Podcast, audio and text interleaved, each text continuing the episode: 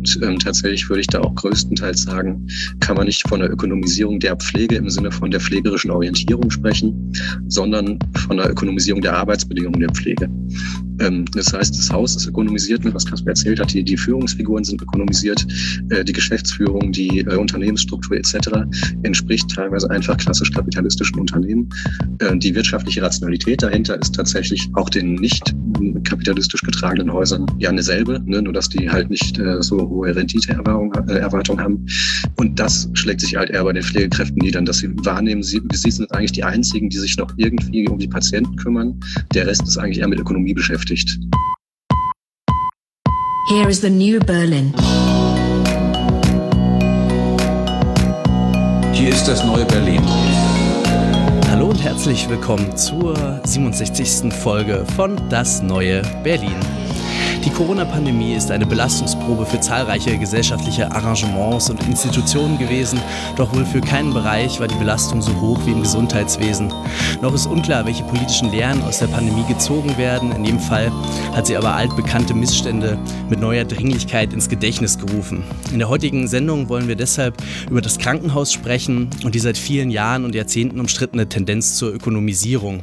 Unsere Gäste haben beide zum Thema aus soziologischer Sicht promoviert. Mit ihnen wollen wir diskutieren, diskutieren, was ein anspruchsvoller Begriff von Ökonomisierung bedeuten soll, welche historischen und rechtlichen Veränderungen das Krankenhaus durchlaufen hat und wie die Wandlungen sich in der Alltagspraxis der Krankenhausbelegschaft auswirken. Wir sprechen heute mit Robin Mohan. Er hat das Buch Die Ökonomisierung des Krankenhauses, eine Studie über den Wandel pflegerischer Arbeit 2019 bei Transkript veröffentlicht. Und wir sprechen mit Kaspar Molzberger. Er hat mit seiner Studie Autonomie und Kalkulation zur Praxis gesellschaftlicher Ökonomisierung im Gesundheitswesen Gesundheits- und Krankenhauswesen 2020 ebenfalls eine Studie zum Thema vorgelegt. Kaspar und Robin, schön, dass ihr da seid. Hallo. Hi. Wenn wir über das Thema der Ökonomisierung des Krankenhauses reden, sollten wir uns erst einmal vergegenwärtigen, was das Krankenhaus eigentlich genau ist für eine Institution, was sie historisch eigentlich für eine Institution ist, eine Organisation ist ähm, und äh, zu verstehen auch, was der Kontrast ist zu dem Prozess, den wir in dieser Sendung besprechen wollen. Du, Robin, schreibst in deinem Buch, dass das Krankenhaus, das moderne Krankenhaus eigentlich erst wirklich im 20. Jahrhundert seine Form erhält. Äh, vielleicht kannst du kurz ausführen, welche historischen Bedingungen eigentlich zur Entstehung des modernen Krankenhauses führen, was, was sozusagen da äh, Bedingungen für diese, ähm, diesen Prozess war. Ja, ähm, Genauso in der äh, historischen Forschung zu Krankenhäusern äh, wird ja in der Regel zwischen zwei Phasen äh, der Bildung des modernen Krankenhauses unterschieden. Äh, die ganze Geschichte wird dann meistens abgekürzt unter dem Titel vom Hospital zum Krankenhaus. Ähm, der zweistufige Prozess läuft im Groben äh, so, dass äh, es vom vormodernen zum frühmodernen Krankenhaus einen Sprung gibt und vom frühmodernen zum modernen Krankenhaus. Vielleicht kurz, das moderne Krankenhaus ähm, kann man verstehen als eine hochtechnologisierte Organisation, ähm, die vor allem dazu da ist, äh, natürlich Patienten äh, zu behandeln, also zur Diagnose und Therapie von Krankheiten. Gleichzeitig ist sie aber auch eine Organisation, in der es um die Aus- und Weiterbildung von äh, Heil- und Pflegepersonal geht. Daneben eine ähm, Organisation der wissenschaftlichen Forschung und als letztes, was jetzt äh, im letzten Jahr ja auch nochmal sehr präsent wurde, auch eine Institution der Isolation, ne, also Seuchenprävention. Ähm, das hat historisch auch eine größere Rolle gespielt als jetzt in den letzten Jahrzehnten und äh, genau, ist uns jetzt wieder sehr präsent geworden. Ähm, diese Entwicklung vom vormodernen zum frühmodernen Krankenhaus, die hat so um, ähm, also zum Beginn des 19. Jahrhunderts ganz grob stattgefunden. Das vormoderne Krankenhaus war im Prinzip sowas wie eine ähm, Aufbewahrungsanstalt oder Zufluchtsort, eine Herberge für nicht arbeitende Arme ähm, und war eher eine multifunktionale Einrichtung. Zum frühmodernen Krankenhaus verläuft ein Weg eben darüber, dass es sowas wie eine funktionale Spezialisierung gibt. Das heißt, das Krankenhaus wird zu einem Ort, wo heilbare Kranke äh, behandelt werden sollen. Ähm, aber dieses Klientel bleibt größtenteils eben noch eins, was sich aus der armen Bevölkerungsschicht rekrutiert. Also es geht um arme, heilbare Kranke. Äh, gleichzeitig ist aber die medizinische Wissenschaft auch noch gar nicht so weit, dass sie ähm, da große Therapieerfolge verzeichnen könnte, sondern ähm, das Spannende ist da eigentlich, dass sich erst im Krankenhaus die moderne naturwissenschaftliche Medizin und die individuell kurative Medizin entwickelt. Also sowas wie Sozialmedizin und Hygienebewegung ähm, gab es auch über das Krankenhaus hinaus. Aber diese Ähm, genau, diese naturwissenschaftlich auf den Körper fixierte äh, Medizin, die entwickelt sich im Krankenhaus und das innerhalb von einem ganz bestimmten äh, Klassenverhältnis quasi, weil die Ärzte aus der bürgerlichen Schicht kommen und die Patienten, die zum Krankenhaus kommen, äh, aus der armen Bevölkerungsschicht, kann man hier jetzt ganz anders mit den Körpern umgehen, als man das in den Haushalten der Bürger konnte, nur wo die Ärzte eben größtenteils sonst praktiziert haben. Ähm, das heißt, eigentlich ist aus dieser Klassenbeziehung auch diese moderne Medizin erst äh, entstanden. Das war eine Voraussetzung dafür, dass die moderne Medizin entstehen konnte. Und deren Entwicklung ähm, war dann letztlich ausschlaggebend dafür, dass ähm, dieser Schritt von frühmodern zum modernen Krankenhaus stattfinden konnte, ähm, nämlich die soziale Öffnung des Krankenhauses gegenüber den ähm, äh, allen anderen sozialen Klassen tendenziell. Ähm, das passierte eben auf der Grundlage von medizinischen Fortschritten. Also es war dann plötzlich auch interessant ähm, für Leute aus reicheren Schichten ins Krankenhaus zu gehen, weil man plötzlich Therapieerfolge verzeichnen konnte oder eben vor allem äh, im Bereich der Chirurgie äh, Fortschritte gemacht hat. Ähm, genau, und das ist so ein zentraler Schritt, der um die äh, Wende zum 20. Jahrhundert stattfindet. Gleichzeitig gibt es natürlich dann noch den Ausbau der Versicherungsstrukturen, die, äh, der auch dazu beiträgt, ähm, dass Krankenhäuser zumindest etwas besser finanziert werden. Und man kann sich vorstellen, als Einrichtung der Armenversorge ähm, waren sie nicht sonderlich gut ausgestattet. Ähm, und das bleibt im Grunde aber auch vor allem in Deutschland noch äh, bis in die 1960er, 70er Jahre ein Problem, dass es überhaupt eine allgemeine Regelung der Finanzierung von Krankenhäusern gibt. Ähm, in der Regel mussten halt die Kommunen und die kirchlichen Träger ziemlich viel Geld reinstecken. Ähm, es gab bis äh, 1936 keinen ähm, äh, keinen Zwang, Versorgungsverträge mit den Krankenkassen abzuschließen. Das heißt, die Krankenhausbehandlung war eigentlich nur eine Kannleistung ähm, und entsprechend ähm, stand das Krankenhaus noch gar nicht so im Zentrum der Krankenversorgung, ähm, wie gesagt, nur bis in die 70er Jahre hinein. Vielleicht kann ich da einhaken. Man kann sozusagen diese Entwicklung, und das war für mich beim Lesen auch so, erstmal eine der Haupterkenntnisse. Man denkt ja immer, die Medizin ist sozusagen die Medizin und dann äh, gibt es die Ärzte und die haben dann eine Praxis oder die arbeiten im Krankenhaus oder die machen Forschung oder wie auch immer. Aber du hast es ja eben schon gesagt, dass, also, das wird, glaube ich, später auch noch sehr, sehr wichtig. Die moderne Medizin ist eigentlich auch das Krankenhaus. Das sind eben nicht diese Ärzte, Ärzte, die sich irgendwie Gedanken machen darüber, wie der Körper funktioniert, sondern es ist wirklich dieses räumliche Arrangement auch, ähm, was, was überhaupt erst Medizin in dem Sinne denkbar macht. Also es ist wirklich diese, ja, die ganze Organisation, es ist der Zugriff auf die Körper, es ist, ähm, ja, es ist sozusagen nicht nur die Wissenschaft selbst oder, oder das Wissen selbst, sondern es ist wirklich die, diese soziale Verkörperung und die, dafür ist das Krankenhaus sozusagen im Zentrum. Genau, und es ist vor allem auch das Zentrum für die Entstehung ähm, des Verhältnisses von Medizin und Pflege, wie wir das heute kennen.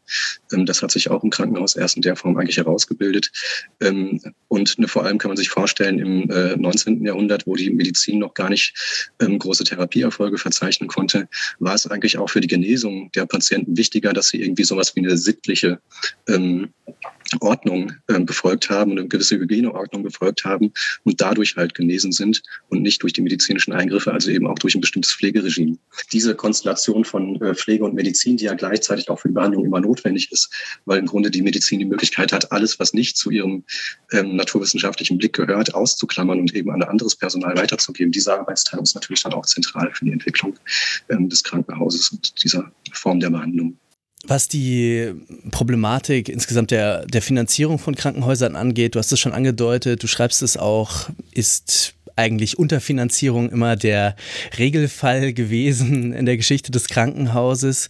In der Nachkriegszeit scheint es ja so zu sein, dass sich da eigentlich ziemlich klar diese Leitkonstellation äh, herauskristallisiert, spätestens ähm, wer eigentlich für die Krankenhäuser zuständig ist, äh, finanzierungsmäßig. Entweder ein duales System da, bei dem sowohl Krankenkassen als auch irgendwie kommunale Träger verantwortlich sind oder eben nur die Krankenkassen. Es scheint mir, dass eigentlich diese dieser Streit so ein bisschen eigentlich fast bis heute irgendwie äh, sich durchzieht. Vielleicht können wir noch mal in den Grundaspekten ausleuchten, wie, wie die Positionen sind und ähm, wie sich überhaupt diese Konstellation ergeben hat. Erst vielleicht noch mal kurz zur geschichtlichen Entwicklung. Ähm, dann noch bis zu äh, Beginn der 70er Jahre, ähm, auch wenn das Krankenhauswesen meistens äh, prekär finanziert war, ähm, zumindest diese Grundidee gegeben, wir müssen mehr Finanzmittel bereitstellen, damit wir eine bedarfsgerechte Struktur aufrecht, äh, aufbauen können. Und gerade auch nach dem Zweiten Weltkrieg und wie gesagt ähm, den Notwendigkeiten der Modernisierung der Krankenhäuser auch, ne, war das irgendwie allen größtenteils klar. Da muss mehr Geld in das Gesundheitswesen fließen. Ähm, und das ist so die Phase bis zu den 70er Jahren. Und dann gibt es im Grunde einen historischen Bruch, wo diese Art der aufbauenden ähm, Krankenhausfinanzierungspolitik oder auch Krankenhauspolitik insgesamt ähm, abgelöst wird von sowas wie einer begrenzenden Krankenhausfinanzierungspolitik. Ähm, kurz zu der politischen Konstellation vielleicht. Ähm, da gibt es natürlich eigentlich immer den Grundkonflikt zwischen denjenigen, die als Kostenträger auftreten und denjenigen, ähm, die letztlich für die Leistungserbringung verantwortlich sind. Und das ist eben auch eine Konfliktlinie, die, sich durch die staatlichen Institutionen durchzieht. Das heißt, ähm, auf der einen Seite stehen in der Regel ähm, die Krankenkassen und äh, die äh, Bundesregierung oder der Bund, weil der Bund letztlich äh, verantwortlich ist, die, die ähm, Mindereinnahmen der Krankenversicherung aufzustocken. Das ist im Grunde immer die Kostenträgerseite. Äh, und auf der anderen Seite gibt es dann eben, äh, zumindest ab den 70er Jahren, dann ähm, die Länder, die eben vor, äh, verantwortlich sind für die bedarfsgerechte Versorgung der Bevölkerung und die Kommunen, die eben auch die Träger von Krankenhäusern sind. Ähm, und die haben natürlich immer ein Interesse daran, möglichst gut finanziert zu sein, damit sie ihrem Versorgungsauftrag auch gerecht werden können. Und ähm, das war eben auch schon in den 50er, 60er Jahren die Grundkonstellation. Ähm, die sich dann auch erst nach langen Diskussionen aufgelöst hat, äh, vor allem auch erst nach einer ähm, Grundgesetzänderung, wenn ich das noch richtig in Erinnerung habe, ähm, die dazu überhaupt erst geführt hat, dass der Bund eigentlich erst Regelungskompetenzen gekriegt hat für das Krankenhaussystem. Ne, die gab es vorher gar nicht. Ähm, das heißt, eigentlich gibt es erst seit den 70er Jahren eine bundeseinheitliche Regelung der Finanzierung von Krankenhäusern. Genau, das ist ja das, was man, was man dann eigentlich duale Finanzierung nennt. Ähm, dass es auf der einen Seite eben so die Allianz aus Bund, aus dem, aus dem Bund und den, den, den Krankenkassen gibt, was du eben schon gesagt hast, und andererseits eben ähm, den Leistungserbringer, den Krankenhausträgerverbänden, den Ländern und den Kommunen sozusagen. Und äh, ähm, was dort erreicht wurde in diesem Kompromiss, äh, in dieser dualen Finanzierung, das sagt ja der Begriff schon, dass es eben, dass die Finanzierung der Krankenhausversorgung oder der Gesundheitsversorgung auf zwei Säulen gestellt ist sozusagen.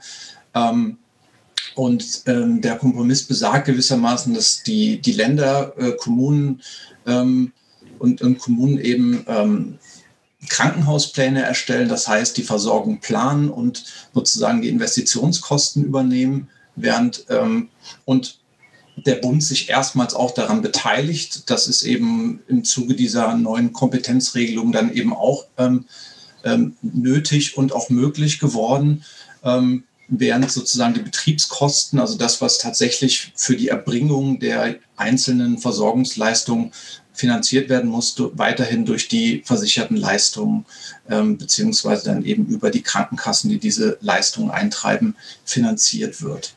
Das ist so ein bisschen der, dieser Kompromiss, der da in dem Krankenhausfinanzierungsgesetz von, ich glaube, 72 ähm, erzielt wurde. Und ähm, das ist, denke ich, also wie Robin schon gesagt hat, ein sehr, sehr ähm, zentraler, wichtiger ähm, Kompromiss, der dort erreicht wurde. Ähm, und wenn man jetzt zum Beispiel ähm, die, die Ausführungen dazu von Michael Simon dazu ähm, liest, äh, der hat das in einem, ich glaube, 2000 ähm, erschienenen Buch auch ganz schön nochmal rekonstruiert, wie äh, Krankenhauspolitik ähm, eigentlich über die, ja, die letzten Jahrzehnte im, oder eigentlich sämtliche Jahrzehnte im, im 20. Jahrhundert entstanden ist, ähm, macht er da nochmal ganz auch ganz, ganz klar und explizit nochmal, ähm, weist er darauf hin, dass dort auch so normative Grundsatzentscheidungen getroffen wurden mit dieser dualen Finanzierung. Das, was Robin eben auch schon gesagt hat, dass ähm, es vor allen Dingen auch darum geht, eine bedarfsgerechte Versorgung sicherzustellen. Also das ist äh, sozusagen im Rahmen dann dieser Krankenhauspläne, die auf, auf Länderebene dann erlassen werden, äh, soll das sichergestellt werden. Ähm, das heißt, es gibt sowas wie einen Sicherstellungsauftrag staatlicherseits, der ähm, ähm, sozusagen auf der anderen Seite eben den Versorgungsauftrag der Krankenhäuser bezeichnet. Also das heißt, wenn Krankenhäuser eben Teil dieser ähm, Krankenhauspläne werden, heißt das eben auch, dass sie äh, bedarfsgerechte Versorgung leisten müssen, aber eben auch, dass das gewissermaßen eine Art von Bestandswahrung ist. Also wenn man es als Krankenhaus in diesen äh, ähm, Krankenhausplan auf Länderebene geschafft hat, dann ist man eben Teil des Versorgungssystems und ähm, damit auch anspruchs, anspruchsberechtigt, was eben Leistungen beziehungsweise äh, die Finanzierung sozusagen angeht. Ähm, das wäre vielleicht auch noch eine Frage, die da zusammenhängt, was dann bedarfsgerecht heißt. Das heißt, jeder, der irgendwie ein Problem hat, kann ins Krankenhaus gehen und äh, wird behandelt. Oder also was, was, äh, worin besteht sozusagen die genaue, ähm, die, also der, der, dieser Anspruch? Bedarfsgerechtigkeit ist natürlich ein, das ist natürlich einer der springenden Punkte der ganzen Diskussion, der auch heute wieder verstärkt geführt wird, gerade äh, seit sozusagen Einführung der DRG-Fallpauschalen und ähm, der Auswirkungen, die das auf die, auf die Versorgung ähm, hat. Ähm, was Bedarfsgerechtigkeit zunächst mal, denke ich, heißt, ist, dass eben ähm, all die medizinisch notwendigen Eingriffe und Schritte in, äh, in Diagnostik und Therapie und auch natürlich Pflege ähm, den, den Patientinnen und Patienten, den Versicherten in erster Linie natürlich ähm, ähm, zugutekommt und die letztlich Entscheidung darüber, was denn eigentlich die medizinischen Bedarfe sind, das äh, entscheiden ähm, natürlich dann eben die Berufsgruppen, also die mit Autonomie versehenen äh, Berufsgruppen, in erster Linie natürlich die Ärzteschaft, weil sie sozusagen die Hoheit über das medizinische Wissen haben, aber eben auch Pflegekräfte, ähm, pflegerisches Wissen ähm, spielt auch ähm, bei der Einschätzung von medizinischen Bedarfen natürlich eine Rolle. Ähm, und das andere, das Widerstreitende daran ist sozusagen, also wenn man das gesetzgeberisch nicht einhegen kann, was denn eigentlich äh, legitime Bedarfe sind, wenn man das den Professionen, den, den ärztlichen und pflegerischen ähm, Berufsgruppen überlässt, dann gibt es natürlich das, äh, andererseits gibt es eben dann äh, vom, vom Gesetzgeber den Auftrag, an die Krankenhäuser sparsam zu wirtschaften. Und da hat man dann sozusagen schon den ersten ich würde mal fast schon sagen, Grundkonflikt, oder das würde ich nicht sagen, sondern das hat vor allen Dingen auch äh, ähm, Jürgen Johann Rode, der ähm, in den 60er, 70er Jahren Krankenhaussoziologie, Klassiker geschrieben hat, so bezeichnet. Also dort gibt es, gibt es einfach einen Grundkonflikt ähm, zwischen eben einer, äh, dem Gebot, sparsam zu wirtschaften und andererseits eben all, all das, was an medizinischen Bedarfen eben in der Bevölkerung bei den Patientinnen und Patienten da ist, dann auch zu behandeln. Ich würde gerne nochmal auf den Aspekt äh, zurückkommen, den Kaspar gerade ge genannt hat, ähm, dass das Krankenhaus der 50er, 60er, Anfang der 70er Jahre äh, schon sozusagen immer mit so einem Imperativ konfrontiert war, sparsam, durchaus auch, könnte man sagen, ökonomisch äh, zu haushalten mit seinen Mitteln. Ähm, unter der Maßgabe bedarfsgerechter Gesundheitsversorgung natürlich aber auch äh, nicht zu verschwenden, nicht irgendwie ähm, Unnötiges zu tun. Ähm, das ist aber natürlich jetzt, wenn wir jetzt so eine sehr dichotome historische Einteilung machen, so die, dieses versorgungsorientierte, bedarfsorientierte Krankenhaus und das, das dann eher äh, zur Ökonomisierung neigt, noch nichts, was wir ähm, in diesem Zusammenhang mit dem Begriff der Ökonomisierung belegen würden. Zumindest nicht in, in diesem Sinne. Vielleicht sollten wir das auch nochmal schärfen, weil ich glaube, das ist ein Punkt, den ihr beide macht, dass ähm, diese, diese gewisse Sparsamkeitsregel in der Organisation noch keinesfalls äh, sowas ist wie eine, eine Tendenz der Ökonomisierung oder dass man das auf keinen Vergleich setzen sollte. Äh, ja, also Genau, da, da würde ich, da ich dir äh, erstmal so zustimmen. Also hier kann man sagen, dass die Krankenhäuser eben ähm, Möglichkeiten hatten, auch Kosten eben vollumfänglich erstattet zu bekommen. Das darf man sich jetzt auch nicht als paradiesisch äh, vorstellen, also weil es eben einerseits damals eben schon in, in, diesem, in diesem wohlfahrtsstaatlichen Krankenhaus letztlich ähm, neben der ärztlichen und der pflegerischen Leitung auch immer schon eine Verwaltungsleitung gab. Also in dieser, man, man nennt es immer Trias, auch der Krankenhausleitung. Da gab es immer schon eben die Verwaltung, äh, die Verwaltungsleitung, die Verwaltungsebene und die Logik eben auch auf, äh, darauf hinzuwirken, dass das Krankenhaus ähm, in irgendeiner Art und Weise auch äh, solide wirtschaftet. Ähm, aber da reden wir eben noch nicht von, von, von den, den Aspekten, die dann mit der Ökon Ökonomisierung zusammenhängen, sondern ähm, wobei es auch dort schon ähm, gewisse Möglichkeiten gegeben hat durch die ähm, im Rahmen dieser, dieser tagesgleichen Pflegesätze auch Gewin äh, Einnahmen sozusagen, ich will jetzt noch gar nicht von Gewinn reden, weil das Quatsch ist, sondern ähm, Einnahmen eben zu erhöhen. Also man, man konnte dort, wenn eben die Bezahlung nach tagesgleichen Sätzen ähm, äh, aufgestellt ist, dann einfach durch die Verlängerung der Liegezeit äh, der Patientinnen und Patienten eben mehr Einnahmen generieren. Äh, wenn man von Sparsamkeit oder Wirtschaftlichkeit redet, ähm, geht es ja eigentlich immer erstmal nur um einen begrenzten Mitteleinsatz. Also es gibt eben nur begrenzt verfügbare Mittel, um diesen Zweck der bedarfsgerechten Versorgung gerecht zu werden. Ähm, das ist irgendwie ein bisschen selbstverständlich, dass die Mittel begrenzt sind, ne, was wir meistens ja eben auch schon als eine, oder viele auch schon als eine Art von Ökonomisierung deshalb bezeichnen, weil es eben um ökonomische Knappheit geht. Also wenn man mit Luhmann beispielsweise irgendwie rangeht, Knappheitskommunikation ist immer schon irgendwie ökonomisch ähm, und entsprechend könnte man auch davon Ökonomisierung reden. Ähm, mir scheint es nicht so plausibel, davon Ökonomisierung zu reden, ähm, weil für mich damit ähm, eben noch nicht eine Verdrängung des Zwecks stattfindet, die für mich zentral wäre. Um das vielleicht mal kurz historisch ähm, einzuordnen. Ähm, es gab auch schon in den ähm, äh, ersten Jahrzehnten des 20. Jahrhunderts sowas wie einen ökonomischen Diskurs im Krankenhaus, also eine Krankenhausforschung, wird da auch durchaus von so einer einheitlichen Entwicklungsphase des äh, Krankenhauses als ökonomischer Betrieb gesprochen. Das heißt, auch damals hat schon sowas wie eine Verbetriebswirtschaftlichung ähm, der Krankenhäuser stattgefunden. Und es gab dann in den 20er, 30er Jahren so klassisch fordistisch auch Rationalisierungsdiskurse, ähm, wo versucht wurde, sowas wie eine Planwirtschaft im Krankenhaus einzuführen. Und das ist natürlich auch alles ökonomisches Denken ne, mit diesem etwas altbackenen Begriff der Planwirtschaft und das nicht von sozialistischer Seite aus, ne, sondern tatsächlich von anderen Fraktionen. Ähm, und diesen ökonomischen Diskurs gab es einfach, schon länger. Nur wie gesagt, das äh, war vorhin auch mein Punkt mit dieser ausbauenden ähm, Politik. Es war klar, es geht darum, dass man irgendwie mit den knappen Mitteln, die man hat, eine möglichst gute Versorgung bereitstellt und diese Mittel am besten ausbaut, damit der medizinische Fortschritt auch berücksichtigt werden kann. Und das ist eine Grundkonstellation, die halt in den 70ern äh, ins Wanken gerät. Äh, gerät. Ähm, mit dem Selbstkostendeckungsprinzip gab es natürlich auch eine Möglichkeit, äh, Mehreinnahmen zu generieren, aber es gab eigentlich gar keinen Druck dazu, das zu machen. Ne, also ähm, weil die Krankenhäuser halt ihre Kosten finanziert gekriegt haben und äh, was am ökonomisiertesten war, das war dann eher die Privatarztbehandlung. Ne? Also die ähm, wie die Ärzte für sich selbst das Geld verdient haben und nicht wie das Krankenhaus Geld verdient hat.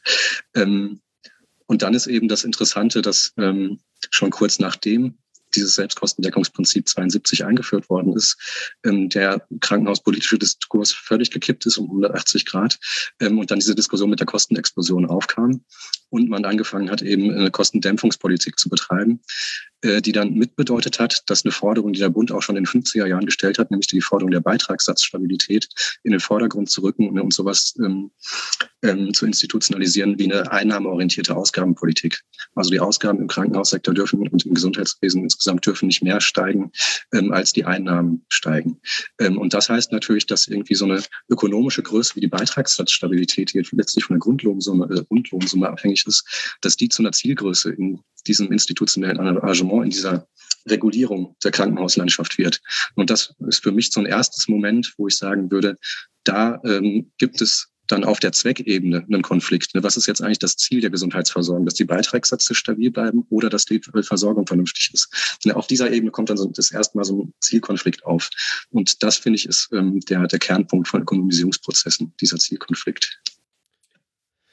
Die 70er Jahre gelten ja in den meisten historischen Darstellungen, ob es jetzt nun eher kulturhistorische sind oder eher wirtschaftshistorische oder sozialgeschichtliche oder globalgeschichtliche, immer gerne als so eine Zäsur. Da sind, äh, kommt zu Wirtschaftskrisen, da endet eigentlich auch diese große Nachkriegswachstumsphase in vielen äh, Ländern, in Deutschland in jedem Fall. Ähm, Und ähm, natürlich äh, auch ideologisch ändert sich viel. Dann beginnt so langsam so der, also das, was man Neoliberalismus nennt, Ende der 70er Jahre, ähm, auch wirklich äh, politisch Land zu greifen und an Überzeugungskraft zu gewinnen. Also eine ganz neue politische Rationalität, Gouvernementalität etc. Ihr kennt das alles. Ähm, in jedem Fall ist es aber ähm, ja auch so, dass tatsächlich auch irgendwie ähm, sowas wie äh, Bundeshaushalte vielleicht auch irgendwie unter Druck geraten und dass tatsächlich auch wirklich ganz handfeste Finanzierungsfragen ähm, im Raum stehen. Ähm, ist denn diese, diese Kostenexplosions, dieses Kostenexplosionsnarrativ, ihr habt da, ich glaube, ihr zitiert das beide, ähm, äh, im Nachhinein ein plausibles Narrativ oder ist das, ähm, ist das irgendwie mit, mit irgendwelchen Zahlen gedeckt oder ist das eher so eine Art politisches Schlagwort gewesen, mit dem man dann ähm, einfach äh, effektiv Politik machen konnte? Ähm, ja, also ich, ich, würde, ich würde Letzteres äh, erstmal vermuten, beziehungsweise mir, also mir scheint Letzteres plausibler das, was, was zum Beispiel auch der bereits schon zitierte Michael Simon ähm, nachgezeichnet hat, ist, dass es schon Ausgabensteigerungen gab, aber die vor allen Dingen auf die gesetzliche Krankenversicherung und eben auf den, diese Beitragssatzstabilität hinzielende äh, ähm, Problematik sozusagen dann ähm, äh, nach, also ähm, ausgewiesen werden kann, aber ähm, er sagt im gleichen äh, äh, im, im, gleichen, ja, in den gleichen Jahrzehnten, im gleichen Zeitraum zwischen den 60er und 80er Jahren ähm, haben sich die Ausgaben der öffentlichen Haushalte rückläufig oder stagnierend bewegt. Also das heißt, äh, sein, sein, seine Schlussfolgerung ist, dass man da von einer Kostenexplosion äh, im Gesundheitswesen äh, keinesfalls sprechen kann. Also angefangen hat dieser Diskurs, äh, Diskurs mit einer Studie, die Heiner Geißler damals äh, ähm, beauftragt hat. Die ist, glaube ich, 74 erschienen. Dazu gab es noch eine Studie von der Prognos AG. Äh, ähm, ich glaube, die existiert auch heute noch und die hat auf jeden Fall in den 80ern auch noch eine Studie gemacht, wo es schon um eine Verpreislichung ähm, der Krankenhausfinanzierung ging. Ähm, diese beiden Studien ähm, haben natürlich Zahlen gehabt, ähm, die besagen, dass die Ausgaben steigen. Was klar ist, wenn man ähm, äh, neues Finanzierungssystem aufsetzt, was dazu da ist, die, das Krankenhauswesen aufzubauen und zu modernisieren, neues Personal ranzuschaffen. Das ist klar, dass dann die Ausgaben steigen. Ähm, und wenn man dann eben das Jahr 1970 als Basisjahr nimmt, das war es dann, glaube ich, auch damals, und das dann entsprechend in statistischen Tabellen irgendwie darstellt, dann sieht das so aus, als würden die Kosten natürlich extrem explodieren in der nächsten Zeit. Ähm, und klar, es gibt dann irgendwie die, äh, diese steigenden Ausgabenzahlen. Ähm, man sollte dann aber eben auch nicht verschweigen, dass das eine gewollte Steigerung war. Ähm, dann ist halt natürlich die Frage, äh, wie weit ist sie gewollt und wo muss, muss man sie dann wieder deckeln? Ähm, und genau das ist dann eben auch passiert ne, mit der Kranken äh, der Kostendämpfungspolitik, ähm, die dann eben genau dieser äh, Selbstläufer geworden ist, was Kaspar gerade erwähnt hat. Ähm, na, also man äh, tut so, als ähm, würde man die Kosten deckeln, verschiebt dabei aber gleichzeitig immer mehr ähm, Finanzierungsballast auf die Krankenversicherung, so dass man weiter irgendwie sagen kann, die Ausgaben steigen ja immer noch, deswegen braucht man noch mal mehr Kostendämpfung. Ne? Also es war so ein, so ein ähm, Selbstläufer quasi, diese, diese Kostendämpfungspolitik. Ähm, und äh, Genau, es gibt von den Kritikern dieses Mythos der Kostenexplosion immer noch so ein anderes Argument, das ich meistens nicht ganz nachvollziehen kann. Äh, da heißt es dann immer, wenn man sich die Daten anguckt, dann ist, äh, sind die Ausgaben für das Gesundheitswesen eigentlich immer ähm, nur mit dem Bruttoinlandsprodukt insgesamt gewachsen. Also eine Kostenexplosion hat da nicht stattgefunden. Da können natürlich die Befürworter irgendwie dieser Kostendämmungspolitik sagen, ja, sie hat halt nicht stattgefunden, weil wir diese Politik gemacht haben. Ähm, und insofern finde ich das äh, kein, kein sonderlich äh, gutes Gegenargument äh, gegen diese Kostendämpfung. Regierungspolitik zu sagen, denn es hat sich an den ähm, Verhältnissen nichts geändert. Also seit den 90ern, glaube ich, sind es um die 11 Prozent äh, oder 10 Prozent, die für das Gesundheitswesen ausgegeben werden. In den 80ern waren es, glaube ich, 8 oder 6 Prozent, ich weiß nicht mehr genau. Ähm, also in dem Sinne, ähm, genau, so eine Kostenexplosion hat nicht wirklich stattgefunden. Die Gründe dafür sind sehr unterschiedlich und dass sie stattgefunden hat in Teilen, in kleinen Teilen am Anfang war halt politisch gewollt. Ja, stimmt. Wenn ich das noch kurz äh, äh, hinzufügen darf. Ähm, ich glaube, einige der in den 70er Jahren dann festgestellten Anstiege der, der Ausgaben hat auch damit zu tun, dass man in den 60er Jahren auch entschieden hat, ähm, sehr, sehr im großen Stile eben auch in die Universitätskliniken zu investieren und dort an vielen, vielen neuen Standorten Universitätskliniker hochgezogen hat, was natürlich mit enormen Ausgaben verbunden ist, die dann aber erst in den, in den 70er Jahren dann auch sozusagen aktiviert wurden, weil, weil dort dann nach den Planungsverfahren und so weiter die Kliniken auch gebaut wurden und dann das Geld tatsächlich ausgegeben wurde. Ähm, aber das natürlich alles im Rahmen eben der, des wohlfahrtsstaatlichen Ausbaus der Gesundheitsversorgung passiert ist. Dann kommen wir doch vielleicht zu den entscheidenden ähm, Gesetzgebungen, die dann, ich glaube, in den 90er Jahren erst wirklich stattfinden. Also die Deckelung der Budgets und dann die schon vielfach angesprochene, ähm, das System der Fallkostenpauschalen, die ähm, dann Anfang der Nullerjahre in Kraft treten. Ähm, und äh, genau, also in welcher, äh, welche, welche grundlegenden Änderungen implizieren sie auch für die Haushalte von Krankenhäusern, für deren Finanzierung? Äh, man spricht da von Budget, Budget, Budgetierung, ähm, Pauschalierung und auch ähm, Form einer sogenannten prospektiven, also vorausschauenden Vergütung. Und was, was glaube ich, erstmal ganz zentral ist, äh, Budgetierung bedeutet eben, dass, ähm, dass Ausgaben gedeckelt werden ähm, und dass eben Krankenhäuser sozusagen auch das erste Mal tatsächlich in die Lage versetzt werden, ähm, Verluste machen zu können. Ähm, das, das, ist sicherlich, das ist sicherlich eine äh, ganz zentrale auch Weichenstellung.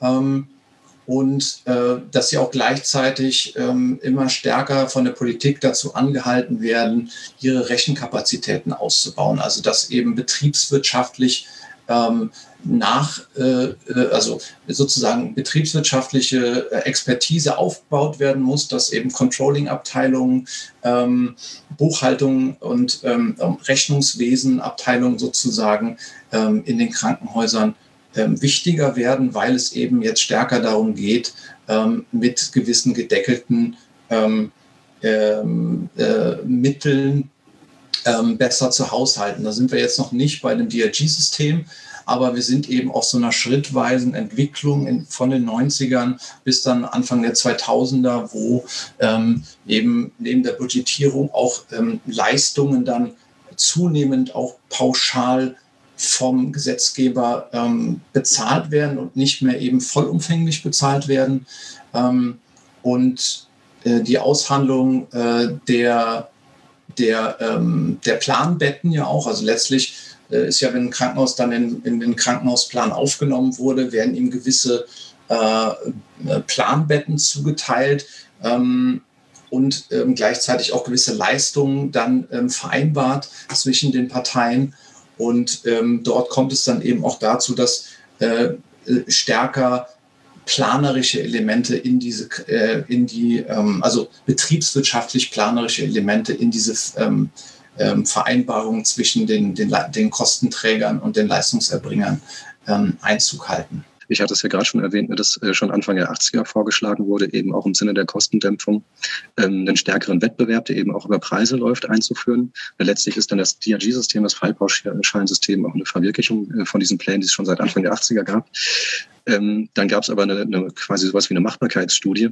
Und da wurde halt festgestellt, dass äh, Ende der 80er Jahre noch gar nicht die ähm, EDV-Systeme so weit waren, dass man das irgendwie hätte einführen können.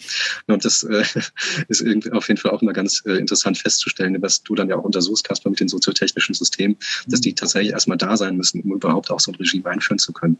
Ähm, Genau, das nur noch als kleine Ergänzung ne? und erst mit äh, dann auch diesen Form von interner Budgetierung, Abteilungsbudgets und sowas, ähm, fängt das überhaupt an, dass man das Krankenhaus intern so krass durchleuchtet nach ähm, oder auch ausleuchtet und Daten äh, halt gewinnt, nach denen man überhaupt irgendwie steuern kann.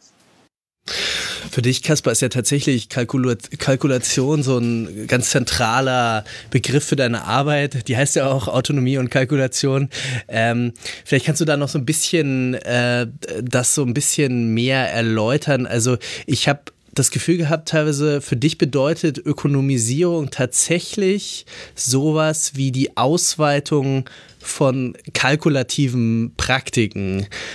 Aus meiner Sicht hängt das ganz, ganz stark genau damit zusammen. Also, dass es einerseits eine IT, eine EDV-Struktur gibt und eben auch das, ähm, ich sag mal, das Controlling-Know-how ähm, sozusagen, ähm, um dann tatsächlich ähm, viel, viel, viel, viel stärker, viel, viel dezidierter auf das schauen zu können, was in den Krankenhäusern eigentlich an medizinischer Leistung dann passiert. Also das wird dann Leistung genannt.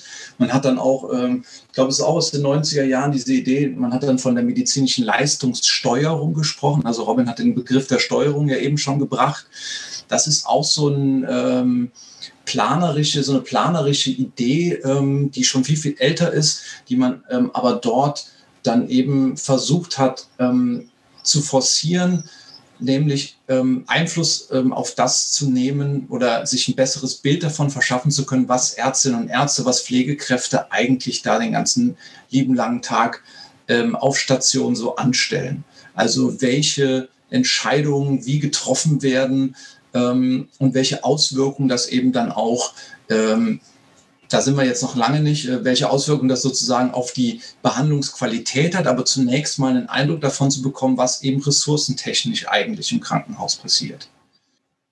Da ist dann die ganz große Weichenstellung eben dieses DRG-System, weil es ähm, plötzlich ähm, sozusagen auf Basis von einer sehr, sehr komplexen Zahlenarithmetik, ähm, die von einem eigens dafür gegründeten Institut ähm, erzeugt wird, ähm, es möglich macht, eben sozusagen Aktivitäten, ähm, man spricht von Activity-Based Costing, also Aktivitäten sozusagen im Krankenhäusern ähm, besser zu verstehen, vergleichen, zu analysieren und dann eben sozusagen medizinische Leistungen ähm, und auch pflegerische Leistungen, aber einen viel geringeren Teil ähm, nach ihrer Intensität, nach, ihrem, äh, nach ihrer Ressourcennutzung sozusagen ähm, zu verstehen und zu reflektieren. Und ähm, insofern ist für mich ähm, auch in der Arbeit, auch immer wieder in der, in der empirischen Analyse für mich klar geworden, dass diese kalkulativen Praktiken, also die Arten und Weisen, wie man, wie man so ähm, durch Quantifizierung, durch Vergleichung und dann eben auch durch gewisse ähm, betriebswirtschaftliche Kennziffern überhaupt erst ähm, diesen, diesen etwas opaken Wissen, dass die Ärztinnen und Ärzte, dass die Ärzteschaft und dass die, auch die Pflegekräfte ihr eigen nennen, auf die Spur kommen kann. Vielleicht sollten wir nochmal genauer sagen, wie dieses DRG-System funktioniert. Also das ist ja ein Klassifikationssystem, das ähm, vor allem schien es mir bestimmte Krankheitsbilder zusammenfasst und daraus Durchschnittswerte der äh, Behandlung äh, ableitet? Also, also genau, du hast es, du hast es schon äh, sehr, sehr, richtig ähm, ähm, beschrieben. Also äh, das ist ein Klassifikationssystem, das eben ähm, sozusagen versucht, das Krankenhaus als, Produktions, als Produktionszusammenhang zu verstehen, der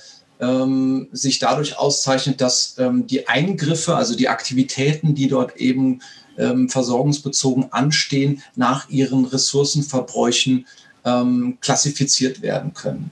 Und die Idee ist eigentlich, dass ausgehend von gewissen Krankheitsbildern und darauf eben bezogenen Diagnosen ähm, Patienten in, in homogene Gruppen von Ressourcenverbräuchen eingeteilt werden können. Ähm, und das, das ist eigentlich so ein bisschen der Clou daran. Ähm, das heißt, man geht nicht von der Unterschiedlichkeit der äh, Patientinnen und Patienten, ihrer individuellen ähm, Krankheiten und Leiden aus, sondern man schaut eher, was sind eigentlich die Gemeinsamkeiten dieser Krankheitsbilder, die diese Patientinnen und Patienten ins Krankenhaus bringen. Und ähm, inwiefern ähm, zeigt sich eigentlich ähm, dann davon ausgehend ein, eine gewisse normale, äh, normale äh, Nachfrage nach gewissen diagnostischen und äh, therapeutischen Maßnahmen, die damit zusammenhängen. Vielleicht können wir es, oder auch du, Ruben, vielleicht auch nochmal ganz konkret machen. Es geht dann darum, ähm, ich habe auch spaßeshalber, um das mal zu verstehen, weil ich hatte noch nie von diesen DRGs gehört, die ja sich quer durch eure Bücher dann äh, äh ziehen, äh, ähm, äh, einfach mal bei YouTube eingegeben, wo das dann auch so erklärt wird. Und das ist ja wirklich ein Rechenschlüssel, wo dann eben auch sowas wie Alter und Geschlecht und sowas äh, mit reinkodiert wird, damit am Ende sozusagen das Ziel ist, ich habe einen, keine Ahnung, einen äh, Mann, der zu viel ähm, äh, vielleicht Fleisch und, und äh, ähm, Bier getrunken hat mit einem Herzinfarkt, der irgendwie Mitte 60 ist, mit den und den Vorerkrankungen. Und jetzt will ich irgendwie mit diesem Schlüssel dieses spezifische, ähm, ja, also, also seine, seine Erkrankung, dass er wegen, wegen Herzinfarkt da ist und vielleicht seine Geschichte und seine ähm, ja, körperlichen Daten sozusagen irgendwie in einen Schlüssel bringen, sodass ich alle, die so ungefähr wie dieser Mann sind, zusammenrechne, um dann durchschnittlich ausrechnen zu können, was kostet das und wie lange dauert das, etc. pp, bis ein Mann von dieser statistischen äh, Statur sozusagen wieder entlassen ist.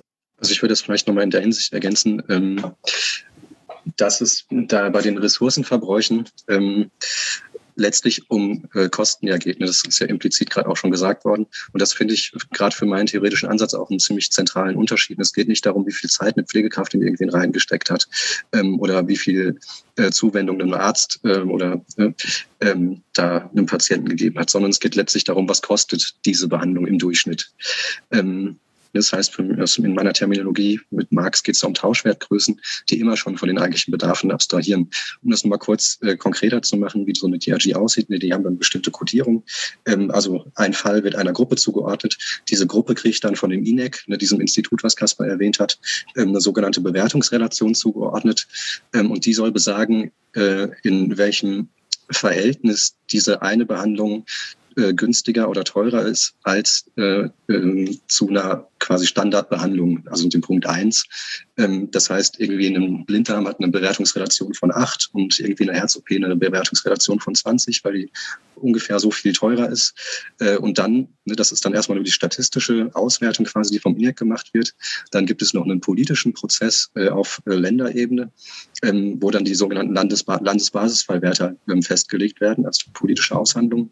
Ähm, die changieren, glaube ich, irgendwas zwischen 2500 und ähm, äh, 3000 Euro oder sowas. Ähm, und wenn man die Bewertungsrelation mit diesen Landesbasisfallwerten verrechnet, dann kriegt halt jede Behandlung den Preis am Ende.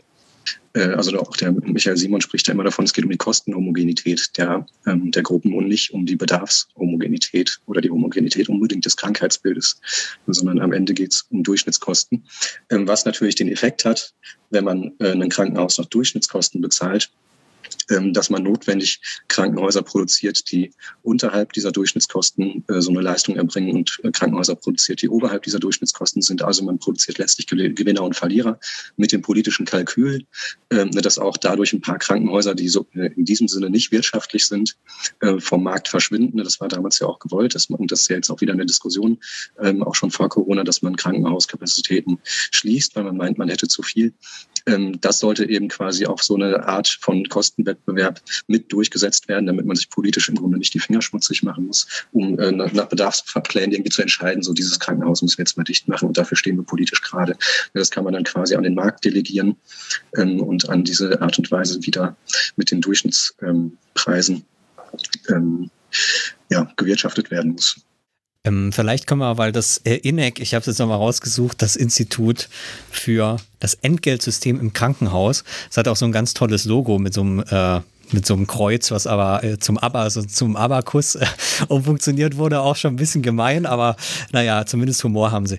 Ähm, äh, das führt mich, ähm, oder äh, an dem Zusammenhang würde ich nochmal fragen, ähm, was hat sich da, ähm, weil wir haben jetzt sozusagen über die Methode gesprochen, aber ich habe auch personell mich gefragt. Also einerseits die Frage, wer ist sozusagen diese Elite, die jetzt dieses INEC bilden? Wo, wo kommt das her? Was sind das für Leute? Wie ist da vielleicht auch die Interessenslage? Es ist natürlich als unabhängiges Institut gedacht, aber aber, aber was ist das sozusagen für eine Funktion in diesem neuen Spiel?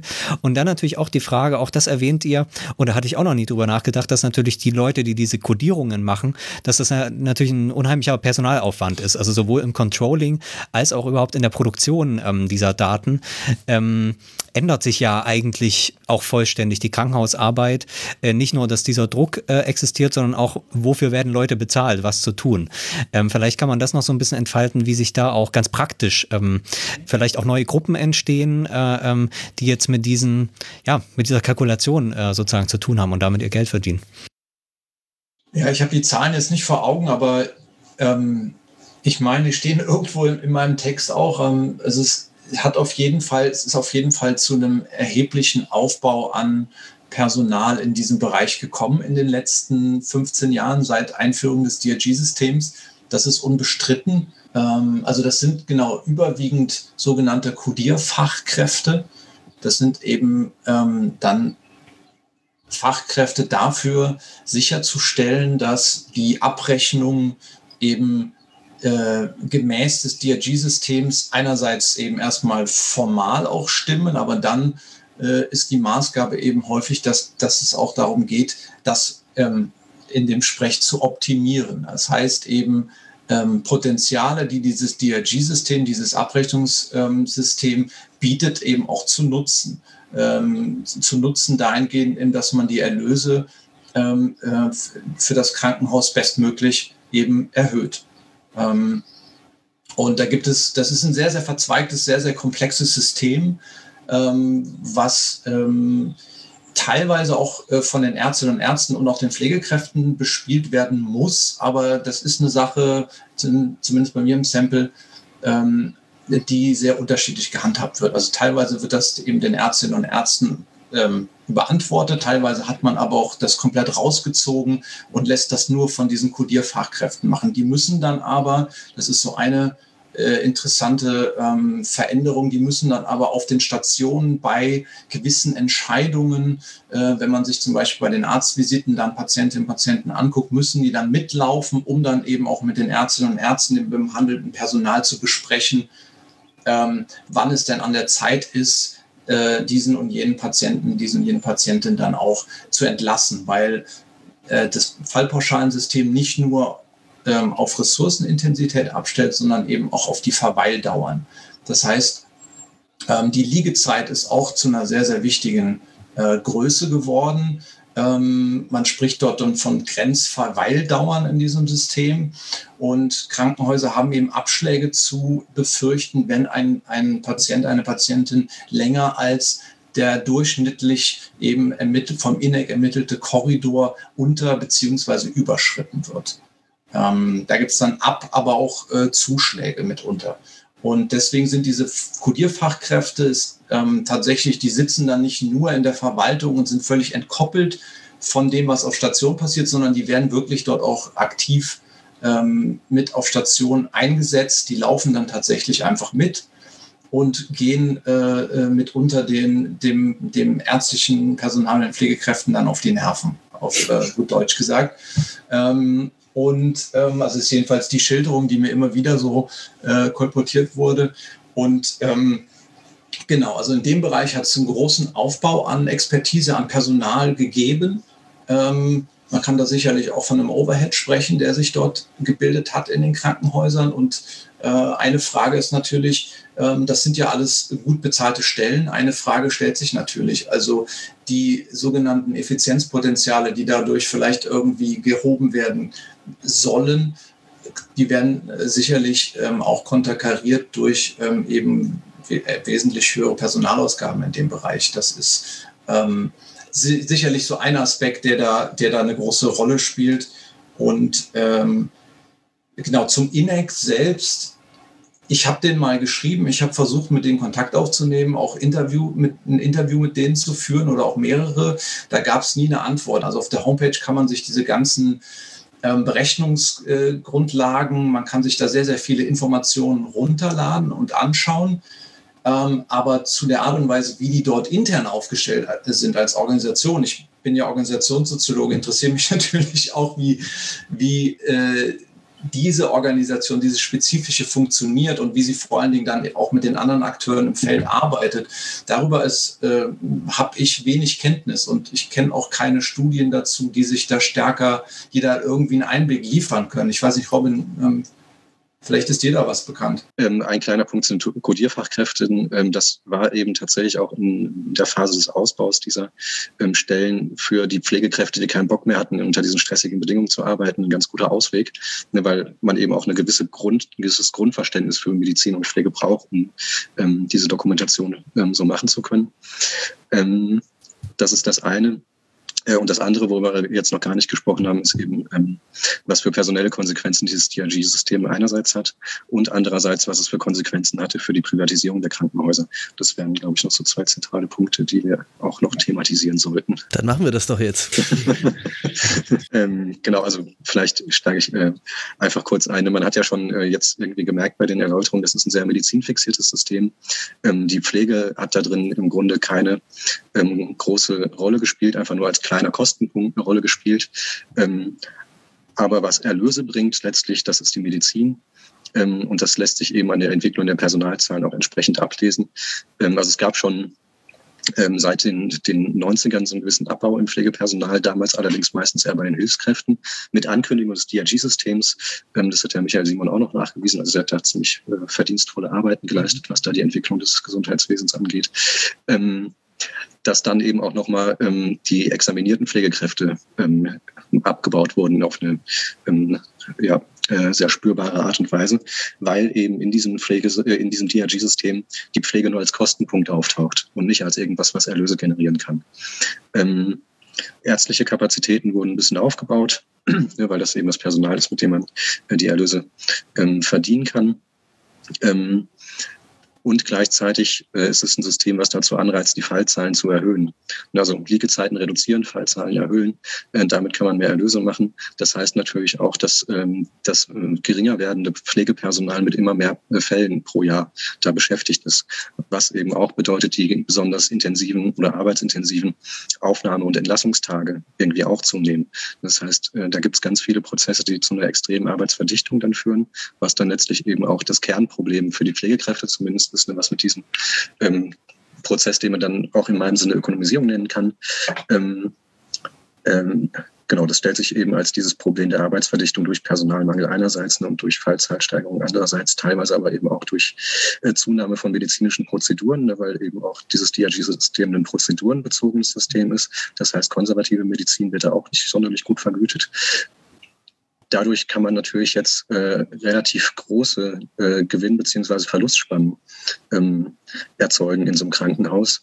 Wo man viel Gewinne machen kann, ist natürlich privates Kapital auch daran interessiert, äh, da zu investieren. Und deswegen hat dann auch mit diesem DRG-System und der Möglichkeit, Erlöse zu erwirtschaften, ähm, eine Privatisierungswelle stattgefunden. Also während in den 90ern nur kleinere Häuser ähm, privatisiert worden sind, gab es dann auf jeden Fall noch mal eine größere Welle ähm, wo beispielsweise auch die Universitätsklinik äh, Gießen-Marburg privatisiert wurde, ne? also auch äh, Maximalversorger dann plötzlich Gegenstand von Privatisierung waren, äh, weil man eben genau da so ein Rationalisierungspotenzial im Sinne von Kostenwettbewerb gesehen hat, ähm, dass man da auf jeden Fall Gewinne rausziehen kann, ähm, die durchschnittlich durchaus sich mit den Renditen, die man in anderen Wirtschaftszweigen er, erwirtschaften kann, ähm, messen können. Ähm, dazu vielleicht ähm, eine Frage, weil das habe ich mich auch immer mal schon gefragt, wie genau die Konstellation ist. Weil wir haben ja hier, ähm, äh, also die, die, äh, die Renditen sind rauszuholen. Meine Frage ist eigentlich wie, weil die Kostendeckelung, die ist ja da und man hat jetzt auch eben anders als vielleicht auf ähm, anderen Märkten hat man hier auch die Krankenkassen, die natürlich hart verhandeln und natürlich nicht an einer Kostensteigerung interessiert sind, auf deren Basis dann die Rendite kommt. Das heißt, die Rendite muss äh, anders erwirtschaftet werden. Ähm, und das wäre eigentlich die Frage, wie das dann genau aussieht. Ja, das ist eine gute Frage. Also ich würde auch sagen, also zunächst mal ist das, ist das als das, also die Finanzierung und das Gesundheitswesen als Nullsummenspiel angelegt. Also es ist eigentlich nicht vorgesehen, dass, ähm, dass eben, also es gibt diese Deckelung ähm, und insofern äh, würde man, also äh, fragt man sich zunächst erstmal natürlich genau, wie kann das eigentlich sein, dass in so einem gedeckelten System ähm, ähm, hohe Renditen erwirtschaftet werden? Und wie Robin gesagt hat, also ähm, die Helios-Kliniken zum Beispiel, ein großer Konzern ähm, ähm, mit, einer, mit einer AG ähm, dahinter, die, ähm, die geben richtig, also die geben, die haben richtig äh, straffe Systeme. Wenn die ein Haus übernehmen, das in Schieflage geraten ist wirtschaftlich, dann gibt es ganz klare Vorgaben, in wie viel, wie viel, welche Renditen in, in, in, in, in den nächsten drei Jahren, glaube ich, ähm, dann zu erwirtschaften sind. Und das sind äh, dann 15, 15 Prozent oder so. Ich äh, habe es nicht mehr ganz genau vor Augen, aber es sind auf jeden okay. Fall ziemlich,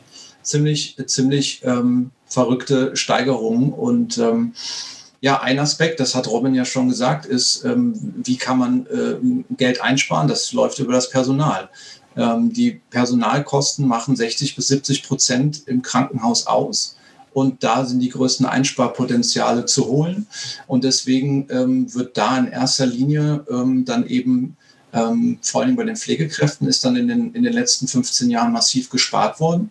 Ähm, dort kann man dann sozusagen äh, die Arbeit auf weniger Schultern verteilen. Und das, das bringt ja dann die ganzen Probleme, die man in Robins Arbeit dann ja auch so äh, ähm, so de äh, detailliert nachvollziehen kann, was das für die Pflegekräfte bedeutet, in so einem System zu arbeiten, das, äh, wo sie nur ein Kostenfaktor sind und wo ihre Arbeit ständig auf weniger Schultern verteilt wird. Ähm, aus meinen, aus meinen äh, äh Analysen und Gesprächen mit Geschäftsführungen von ähm, sowohl privat getragenen als auch öffentlich und auch frei gemeinnützig konzessionell getragenen Krankenhäusern weiß ich, dass ähm, der, der, also das, was eben Robin schon sagte, der Versuch, die Fallzahlen zu erhöhen, das heißt, den Durchlauf einerseits äh, zu erhöhen an, an Patientinnen und Patienten durch eine Verkürzung der Verweildauern.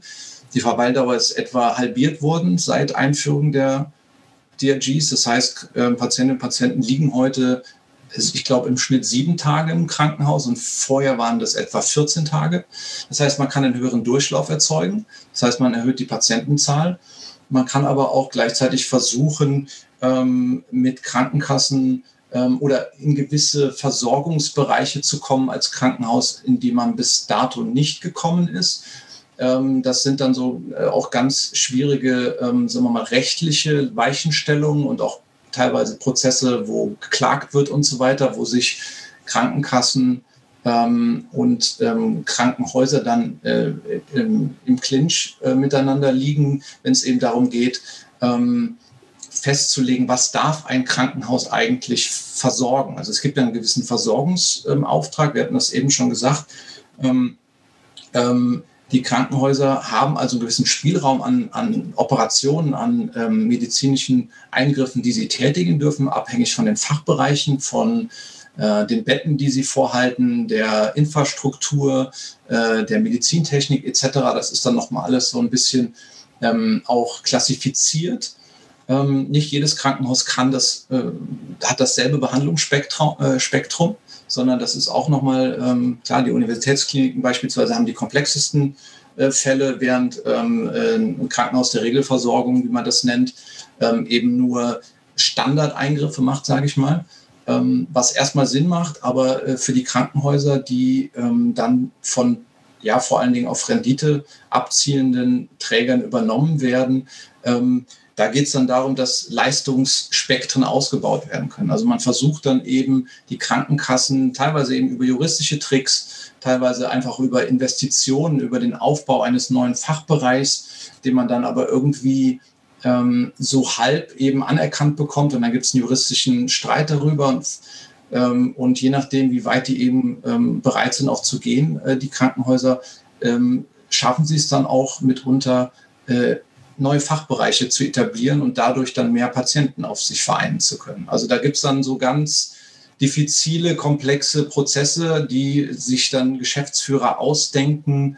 Ähm, da gibt es noch viele, viele mehr, ähm, den ambulanten Bereich stärker an sich zu binden zum Beispiel. Also es gibt ja in Deutschland diese starke Trennung zwischen stationärer und ambulanter Versorgung. Und dann der Versuch ist dann oft, medizinische Versorgungszentren, die ambulante Patienten aufnehmen, aufzubauen und dann die aber ähm, für stationäre Versorgungsleistungen dann ins eigene Haus zu lotsen. Also da gibt es ganz, ganz viele Strategien letztlich äh, von Geschäftsführungen, wie man ähm, versucht, mehr Patienten in die Krankenhäuser äh, sozusagen zu lotsen. Und ähm, das ist aber trotz allem, das möchte ich nochmal betonen, Nullsummenspiel. Also natürlich ähm, kann man nicht äh, sozusagen, also die, die Zahl der Patientinnen und Patienten, die eben eine Behandlung bedarf, bedürfen, die ist begrenzt. Also man, man, das ist immer, man nimmt es dann an der anderen Stelle weg.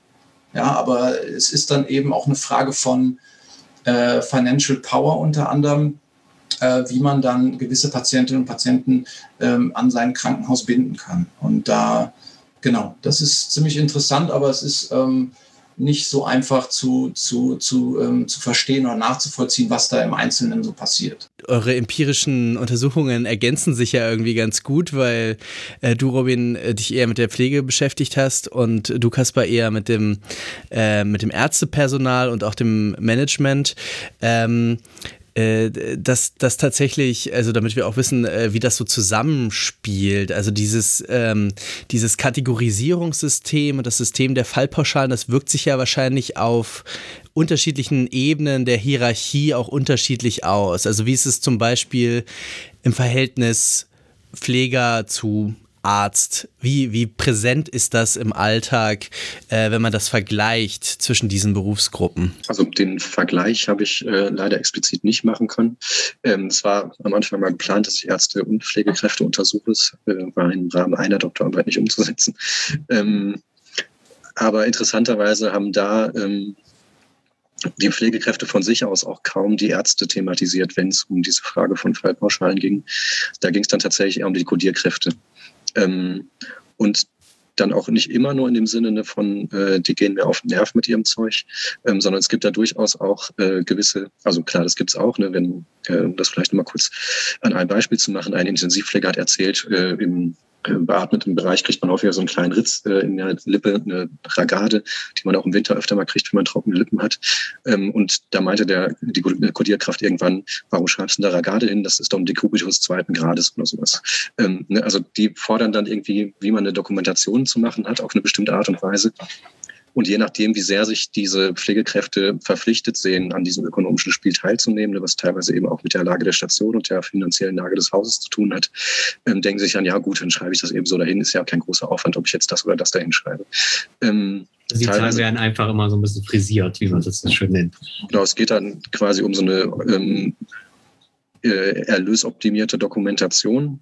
Ähm, das allerdings auch nicht immer. Ne? Das ist dann eine Frage, wie stark setzen die Kodierkräfte das durch? Äh, und auch eine Frage, äh, wie sehr lassen sich die Pflegekräfte darauf ein? Ähm, viele denken so, ja gut, ich weiß, das ist für die irgendwie wichtig, mache ich eben kein Ding. Ähm, andere sind da, ähm, also je nachdem, welche Punkte es geht, ähm, ist das natürlich auch ähm, medizinisch relevant. Ne? Da finden dann so Balancierungsprozesse statt. Äh, wenn man da hinschreibt, ähm, hat äh, noch leichte Schmerzen, ne? dann kann man irgendwie der Krankenkasse gegenüber sagen, das ist relevant, dass der noch oder wichtig, dass der noch hier ist. Aber dadurch kriegt er auch keine Medikamente. Ne? Das heißt, je nachdem, ähm, was man da hinschreibt, könnte es ja auch medizinische Konsequenzen haben. Ne? Deswegen muss man da bei dieser Dokumentation immer aufpassen.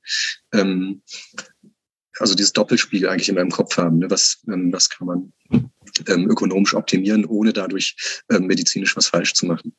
Ähm, das ist natürlich bei den Pflegekräften nicht, also weil die nicht so viel ähm, ähm abrechnungsrelevantes dokumentieren müssen, ähm, wie die Ärzte, nicht äh, so relevant.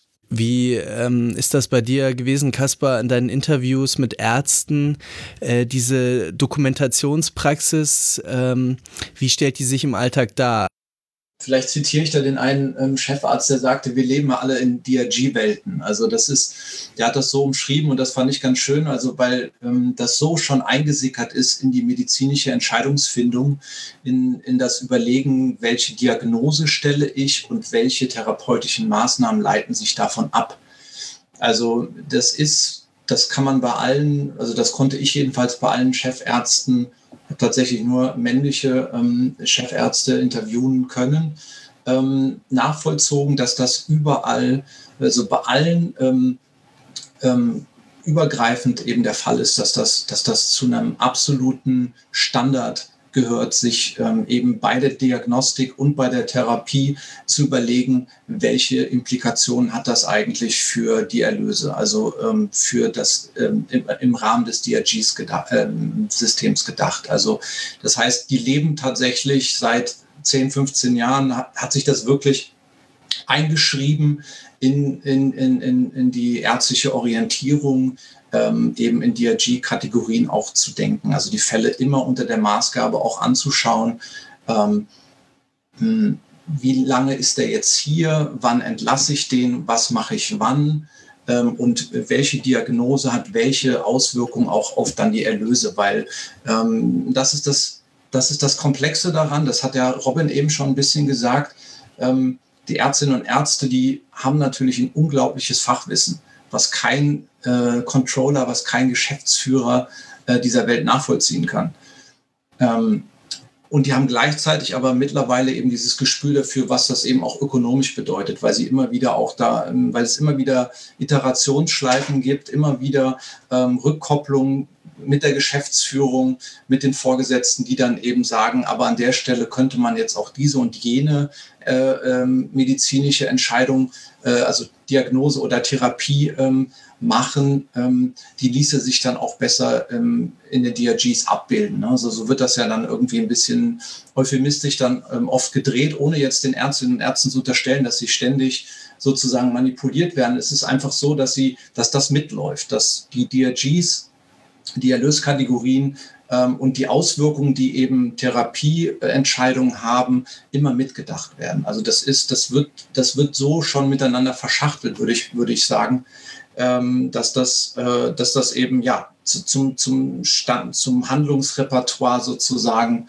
ähm, vor allen Dingen der leitenden Ärztinnen und Ärzte gehört, also der Chef von Oberärztinnen und Ärzte könnt ihr beide auch, ähm, das macht er ja auch ähm, sehr gut. Und das ist natürlich überhaupt ähm, dann die, ähm, die, der Vorteil auch so einer qualitativen, ähm, qualitativen Forschung, dann diese verschiedenen Umgangsweisen ähm, auch nochmal sagen, die sich ja im Pflegepersonal und im ärztlichen Personal oder auch im äh, Controlling ähm, unterschiedlich darstellen mit diesem, ja, diesem Konflikt, äh, diesen zwei unterschiedlichen Welten, die aber sozusagen konstitutiv immer wieder einander in den Einklang gebracht werden müssen, ohne dass äh, was äh, sozusagen grundlegend schief geht äh, in dem Betrieb. Vielleicht könnt ihr das noch so ein bisschen ähm, ähm, skizzieren, was da so die Pole sind, was da so die Strategien vielleicht auch sind, äh, äh, je nachdem, was man eben da ja für ein Typ vielleicht ist oder was man für Erfahrungen gemacht hat. Ja, ich, ich würde da vielleicht also ich habe ja so eine Typologie da gebaut. Ich würde da vielleicht einen rausgreifen, weil der so ein ganz zentraler für mich ist, ist der Herr, ich habe den Herr Falter genannt, ähm, Shepherds für, für Chirurgie.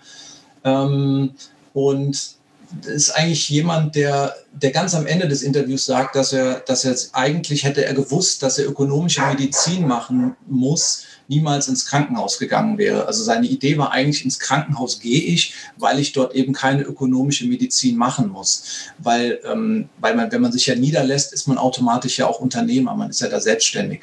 Das heißt, man hat da auch viel stärker mit ökonomischen Parametern zu tun. Im Krankenhaus war das eben lange Zeit nicht so der Fall.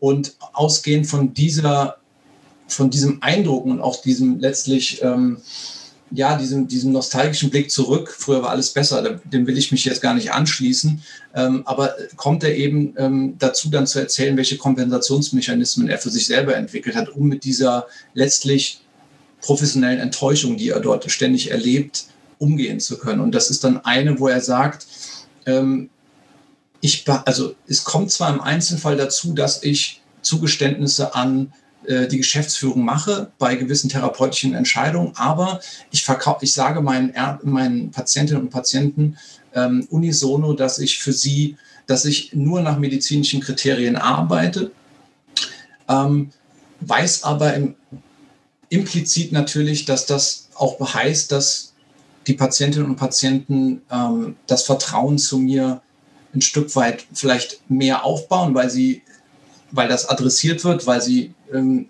ja zugesichert bekommen, dass, dass ökonomische Aspekte keine Rolle spielen. Ich weiß aber gleichzeitig als Chefarzt, als Abteilungsleiter, dass das ähm, eben die Bindung zum Patienten ähm, verbessert. Und das heißt eben auch, dass der Patient, die Patientin wahrscheinlich beim nächsten Mal, wenn irgendwas ansteht und nichts Gravierendes falsch gelaufen ist bei dieser Behandlung, auch wieder zurückkommt. Das heißt, es wird so eine Art von Bindung aufgebaut äh, mit, mit, einer, mit der Strategie oder er glaubt da tatsächlich dran, aber es ist natürlich schon in sich gebrochen, weil er weiß, dass das, äh, äh wir machen hier keine ökonomische Medizin, ähm, dazu führt, dass, äh, dass dass die, dass die Patienten häufiger dann wieder ins Krankenhaus kommen. Ja, also diese Bindung und äh, letztlich, darum geht es nämlich immer, auch äh, eine gewisse Bindung zu den Patienten aufzubauen, damit sie eben dem Krankenhaus auch ein Stück weit die Treue halten. Und ähm, weil es ja eben eine starke Konkurrenz eben um Patientinnen und Patienten in einem gewissen Sozialraum gibt. Und das war jetzt ein großstädtischer Raum. Das heißt, da hat man in der Regel viel zu viele Anbieter. Und ähm, insofern gibt es auch einen stärkeren, äh, äh, stärkeren Wettbewerb um die einzelnen Patientinnen und Patienten. Und ähm, das ist dann so eine gebrochene äh, Kompensationsstrategie, würde ich sagen, ähm, die er für sich gefunden hat, die ihm natürlich nicht diese Enttäuschung nimmt und letztlich diese, die, diesen Widerspruch und diese Spannung nimmt, aber ein Stück weit, glaube ich, ihm die Möglichkeit gibt, nach wie vor als, als der Arzt aufzutreten, den Patientinnen gegenüber, äh, die, äh, der er glaubt zu sein. Ja? Also das ist auch ein Stück weit ein habitueller, also ein gespaltener Habitus, der sich bei dem, bei dem äh, Chefarzt ganz besonders zeigt. Und ich glaube, das ist äh, ein Typ, der sich sehr, sehr häufig in der Praxis wiederfindet. So, um das nochmal zu verstehen, der versucht das auch so ein bisschen zu integrieren, also zu sagen, ich kann hier noch der gute Arzt sein, der das Vertrauen hat und habe aber da noch diesen ökonomischen Nebeneffekt, den ich dann aber vielleicht nicht habe, weil ich die Zahlen frisiere, sondern weil ich noch der gute Arzt bin. Ähm, aber ich bin mir eigentlich nicht mehr sicher, ob ich es jetzt mache, weil ich der gute Arzt bin oder weil es auch ökonomisch was bringt.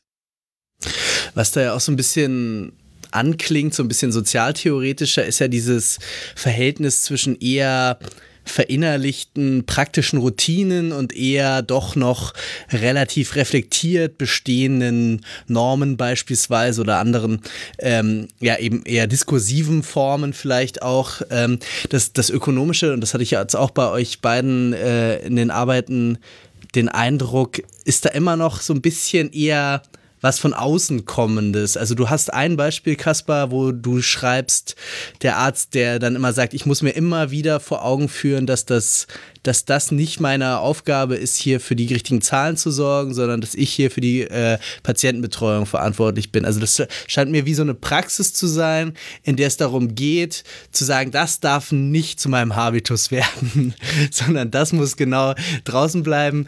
Äh, ich glaube, Robin hat, hatte vielleicht eher so auch sogar so ein ähnliches, ähm, ähnliches Moment irgendwie. Das hatte ich jetzt mal so. Nee, genau, das wollte ich, kann ich ganz kurz noch sagen, das ist der gleiche Arzt.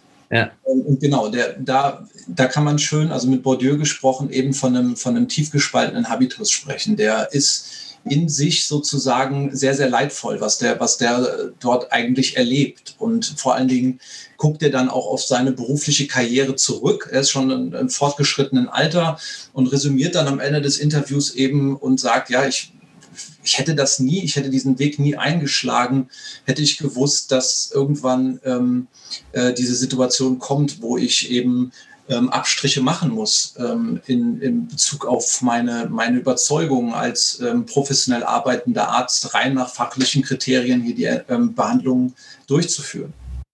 Ja, vielleicht können wir das nochmal in Bezug auf das ähm, Pflegepersonal so ein bisschen spiegeln.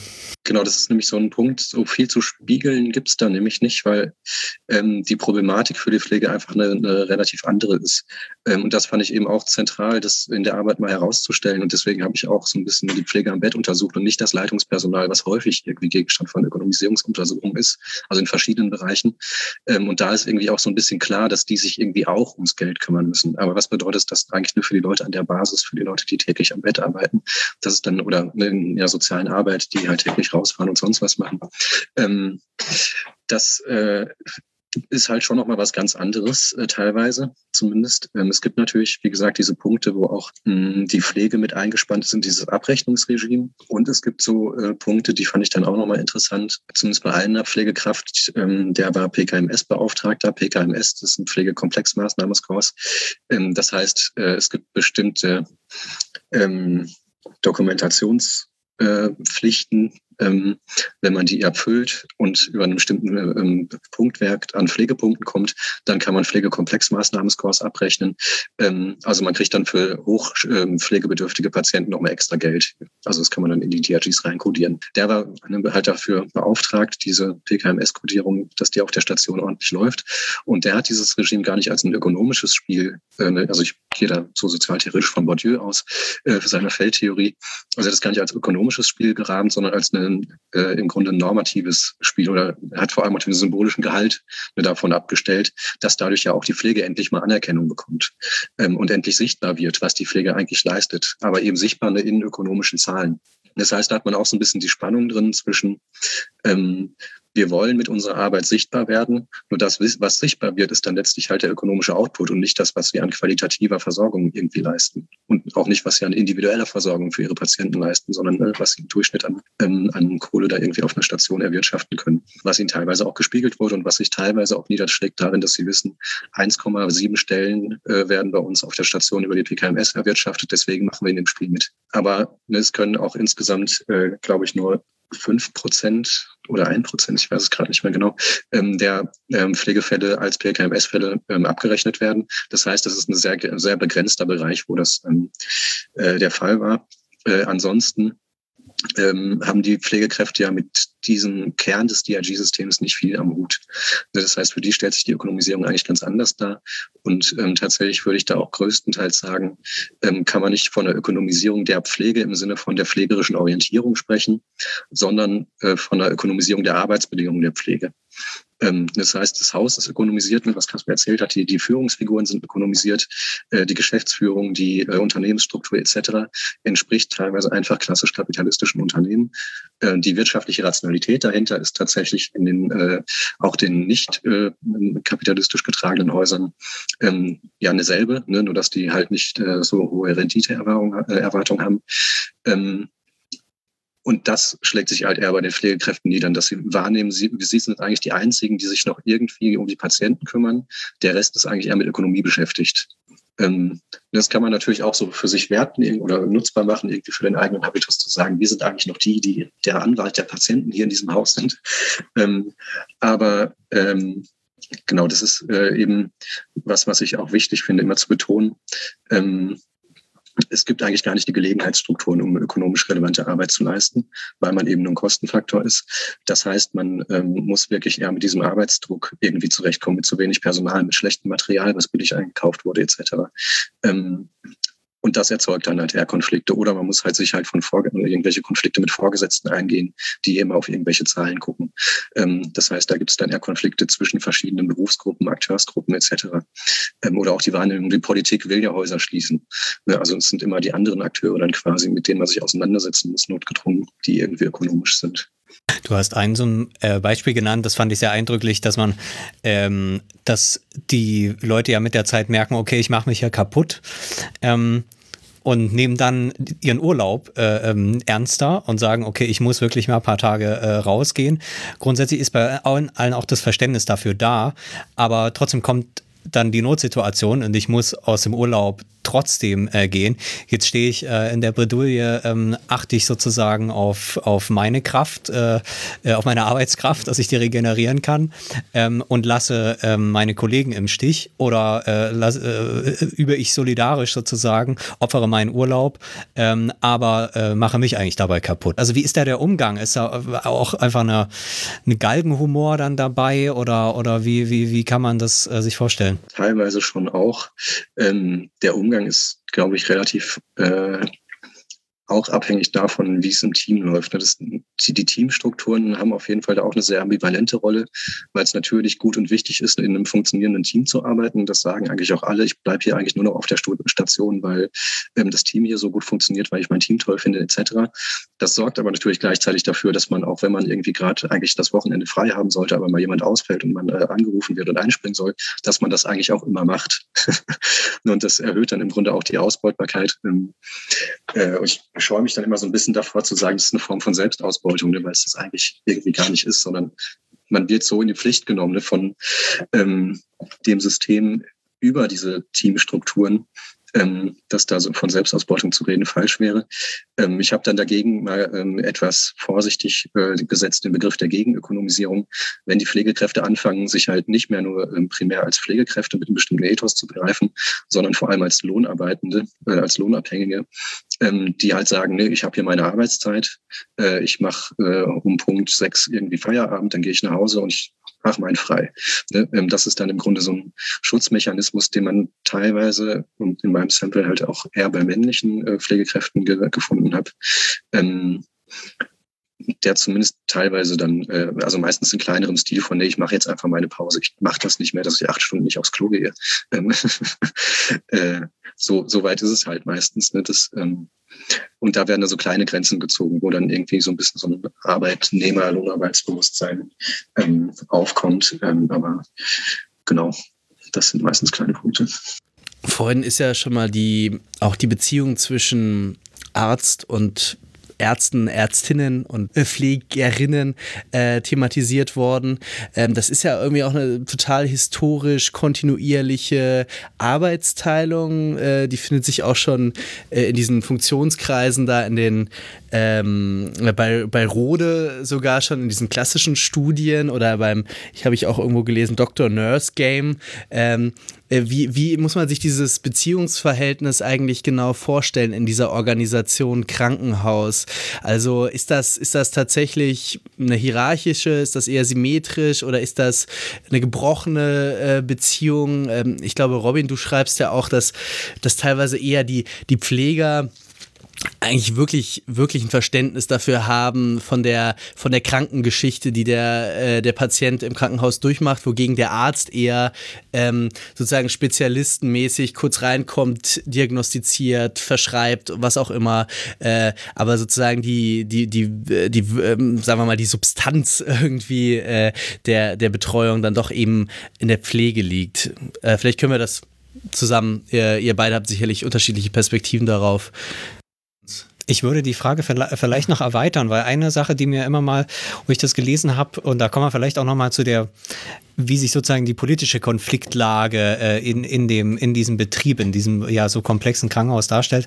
Weil man könnte natürlich auch auf die ähm, vielleicht ein bisschen verrückte Idee kommen, dass jetzt äh, die ähm, in dem Moment, wo die Professionalität, über da haben wir ja noch gar nicht so viel drüber gesprochen, die Professionalität der Ärzte sozusagen in Frage gestellt ist, weil sie eben nicht mehr selber die Kriterien ihres Handelns äh, äh so in der Hand haben, ähm, weil das eben durch konkurrierende Gruppen, äh, durch eine Geschäftsführung, durch wen auch immer, ähm, kommt, dass sie dann sozusagen ihre ja, ihre Arbeit am Patienten, sagen wir es mal so, nochmal auf eine andere Weise entdecken und dann sich eher sozusagen ein, ähm, ähm, eine Koalition des Pflegepersonals und der Ärzteschaft gegen äh, die, äh, ja, gegen die Konzernführung, ähm, äh, gegen das Controlling und so weiter entwickelt, sodass sich sozusagen dieses Zusammenspiel von wem gehört das Krankenhaus und, und wer versucht da Rendite rauszuholen, wer macht die pflegerische Arbeit, wer ist diese ärztliche Exper äh, Expertengruppe äh, da drin, ähm, dass sich sozusagen dieses Spiel verändert. Also vielleicht kann man das auch sozusagen, diese Frage Zusammenspiel Pflegepersonal, ähm,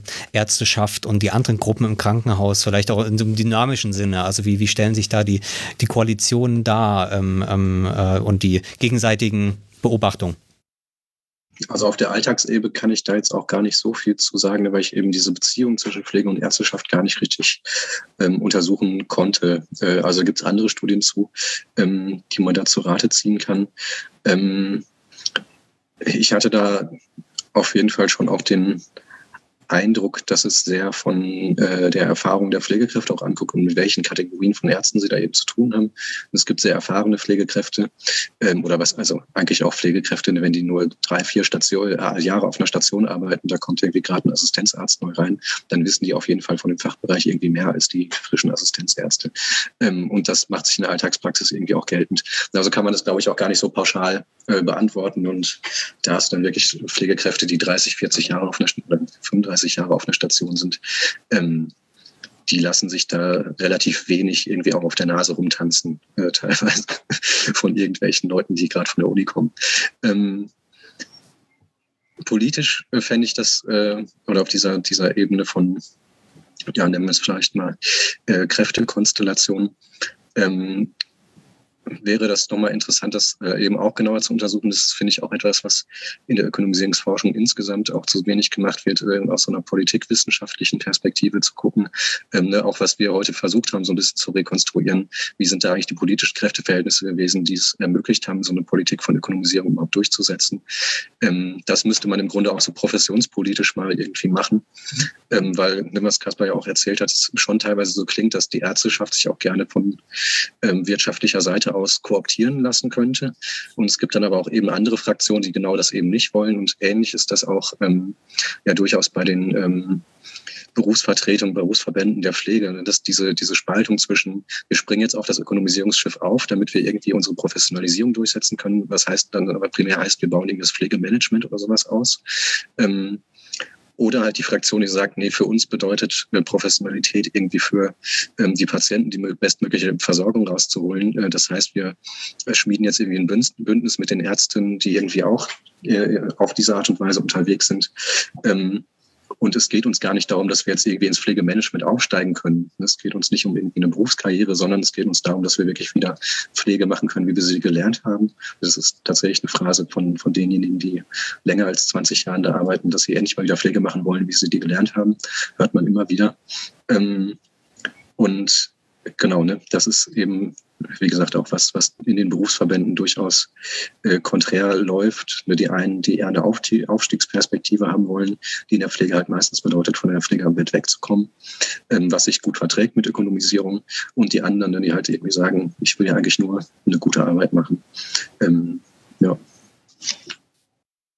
Ähm, vielleicht kann man das auch, weil da, das hat mich auch gewundert, also für die, für die, ähm also das ist zumindest erstmal das Vorurteil für die äh, und, und schließt auch an das an, was du gesagt hast. Bei den Pflegenden hatte ich den Eindruck, das ist sicherlich auch eine Selbstselektion von Leuten, die weder jetzt streiken können, sozusagen, weil äh, die äh, Krankenhauspersonal kann halt eigentlich äh, eben nicht streiken.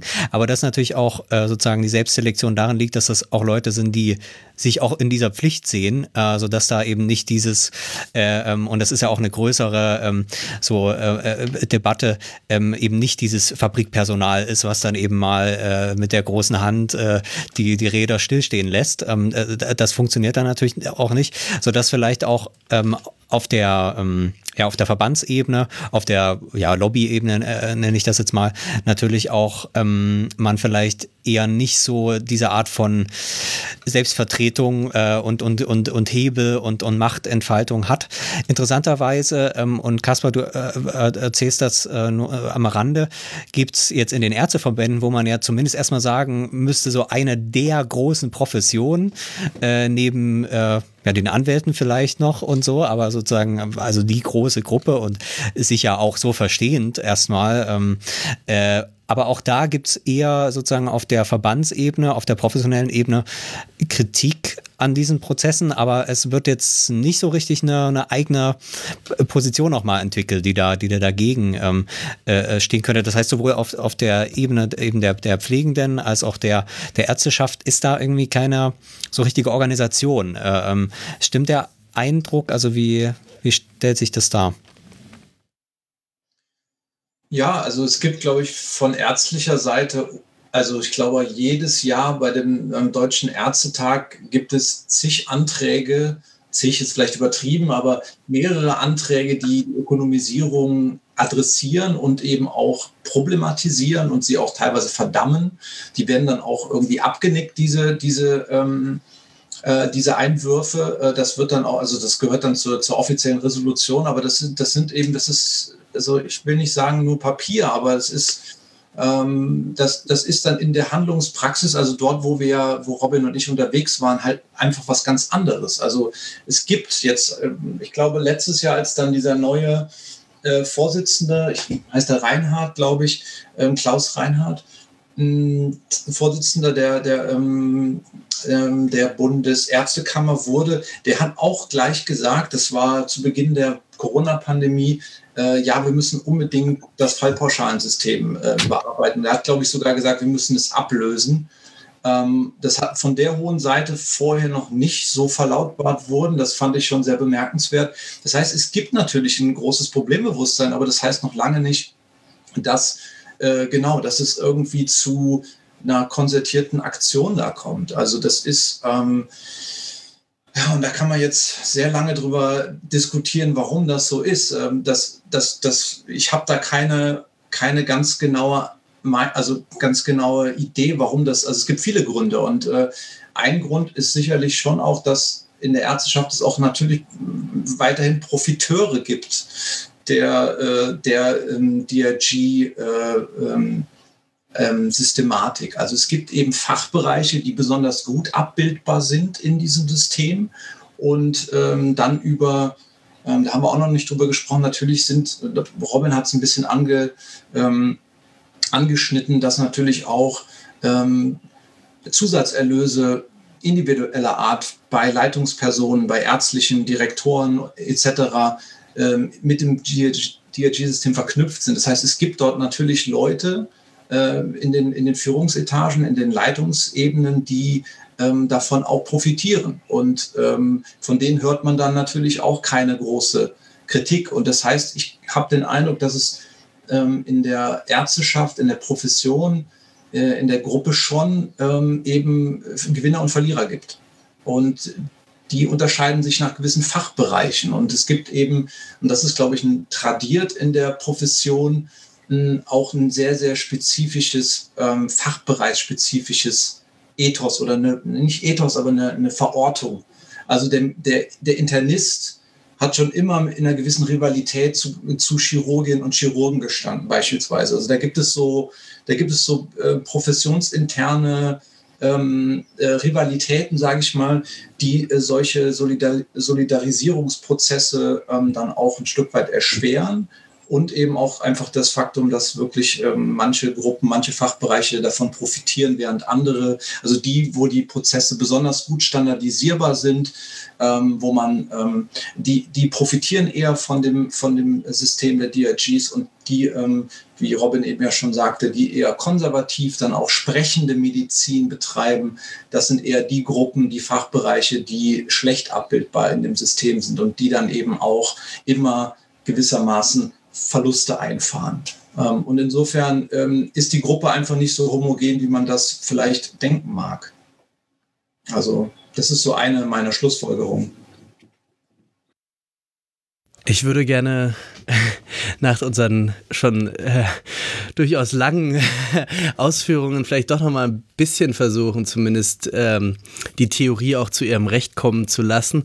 Ähm, ihr beide seid da ja, habt da ja sehr unterschiedliche Herangehensweisen auch, wie die Ökonomisierung jetzt auch sozusagen sozialwissenschaftlich, soziologisch anspruchsvoller eigentlich bestimmt werden sollte. Du, Robin, hast eher gehst wirklich einen sehr gesellschaftstheoretischen Weg, versuchst das wirklich zurückzubinden, wenn ich dich richtig verstehe. Ähm, auch an ganz zentrale ähm, Strukturmerkmale der Moderne, an Tendenzen ähm, der Ökonomisierung, die auch unter anderem durch die eben äh, eine kapitalistische Grundstruktur sich ergeben. Du, ähm, Kaspar, versuchst das eher äh, sehr stark sozusagen heuristisch an der Empirie sozusagen ähm, äh, herauszuarbeiten, wenig diese, diese, diese Makrokategorien ähm, ähm, zu verwenden und äh, versuchst das dann eher sozusagen in, äh, tatsächlich in einer ganz konkreten Praxis, der rechnerischen Praxis, in der Praxis der eben Kalkulation ähm, aufzulösen. Vielleicht Könnt ihr noch mal kurz, also ich weiß, es ist schwer, man kann es kaum kurz machen, äh, weil ihr beide sehr ausführlich dort seid und auch sehr, sehr, ähm, sehr viel Tradition auch aufruft, aber vielleicht schon noch mal den, den Punkt klar machen, äh, was, was muss ein äh, Begriff der Ökonomisierung für euch leisten, ähm, damit er Dinge aufschließt, damit man damit mehr sieht und damit man aber auch Dinge auseinanderhalten kann? Vielleicht, vielleicht Robin, äh, du mal zuerst. Also ich meine, ein Begriff der Ökonomisierung, das ist ja eben auch der Grund, warum ich so viel gesellschaftstheoretisch gemacht habe in der Arbeit, ähm, braucht eine Gesellschaftstheorie eigentlich im Hintergrund. Ähm, und das in einer drei- bis vierfachen Form. Man braucht einerseits natürlich eine Theorie der Ökonomie, ähm, wo ich halt relativ klar an Marx anschließe, weil ich ähm, immer noch vertreten würde, dass ähm, also einerseits klar ist, dass wir in einer ähm, kapitalistischen Ökonomie ähm, uns äh, befinden und bewegen ähm, und dass Marx immer noch die beste Theorie äh, dieser Produktionsweise geschrieben hat. Ähm, dann braucht es eine Theorie der Differenzierung, ne, weil man ohne Differenzierung auf jeden Fall oder eine Theorie der Eigenlogik des Feldes, das man eigentlich untersucht. Das muss nicht immer eine Differenzierungstheorie sein. Man kann ja auch von sowas wie eine Ökonomisierung der Lebensführung oder sowas sprechen. Aber irgendwie braucht es eine, eine Theorie der Eigenlogik des Gegenstands, den man untersucht. Bei uns ist das eben halt eine, durchaus eine Differenzierungstheorie. Ähm, man braucht drittens, glaube ich, auch ähm, eine Theorie des Staates beziehungsweise der Politik, weil eigentlich immer in Ökonomisierungsprozessen und je nachdem, wie breit man den Begriff fasst, auch in der Entstehung des Kapitalismus, die wäre ohne den Staat nicht möglich gewesen. Gleichzeitig sind auch Ökonomisierungsprozesse in der Regel Prozesse, die ähm, durch staatliche Reglementierung mit begleitet oder angestoßen oder vorangetrieben werden. Das ist im Gesundheitswesen als im ähm, ursprünglich öffentlichen Sektor natürlich sehr präsent. Und als viertes braucht man eigentlich eine Theorie der Organisation, weil meistens ist eben um die Ökonomisierung von, von Organisationen in Organisationen geht oder um Ökonomisierung, die durch Organisationen vorangetrieben wird. Ähm, das ist halt ein sehr komplexes Programm insgesamt, was da eigentlich im Hintergrund steht. Was den Begriff der Ökonomisierung selbst ähm, betrifft, ähm, finde ich das Zentrale, ähm, dass man ihn relational anlegt. Und das fehlt mir beispielsweise auch bei Luhmann. Oder auch bei der Art und Weise, wie Luhmann beispielsweise von Thorsten Petz in seiner Studie zur Ökonomisierung der Schule ähm, ähm, angewendet wurde, dass da nicht mehr nachgefragt wird, in welchem Verhältnis steht eigentlich diese ökonomische Kommunikation jetzt noch zur Bildungskommunikation. Und also das versuchst du, Kaspar, ja auch mit deinem Begriffspaar von, von Autonomie und Kalkulation, so einen relationalen Begriff aufzubauen.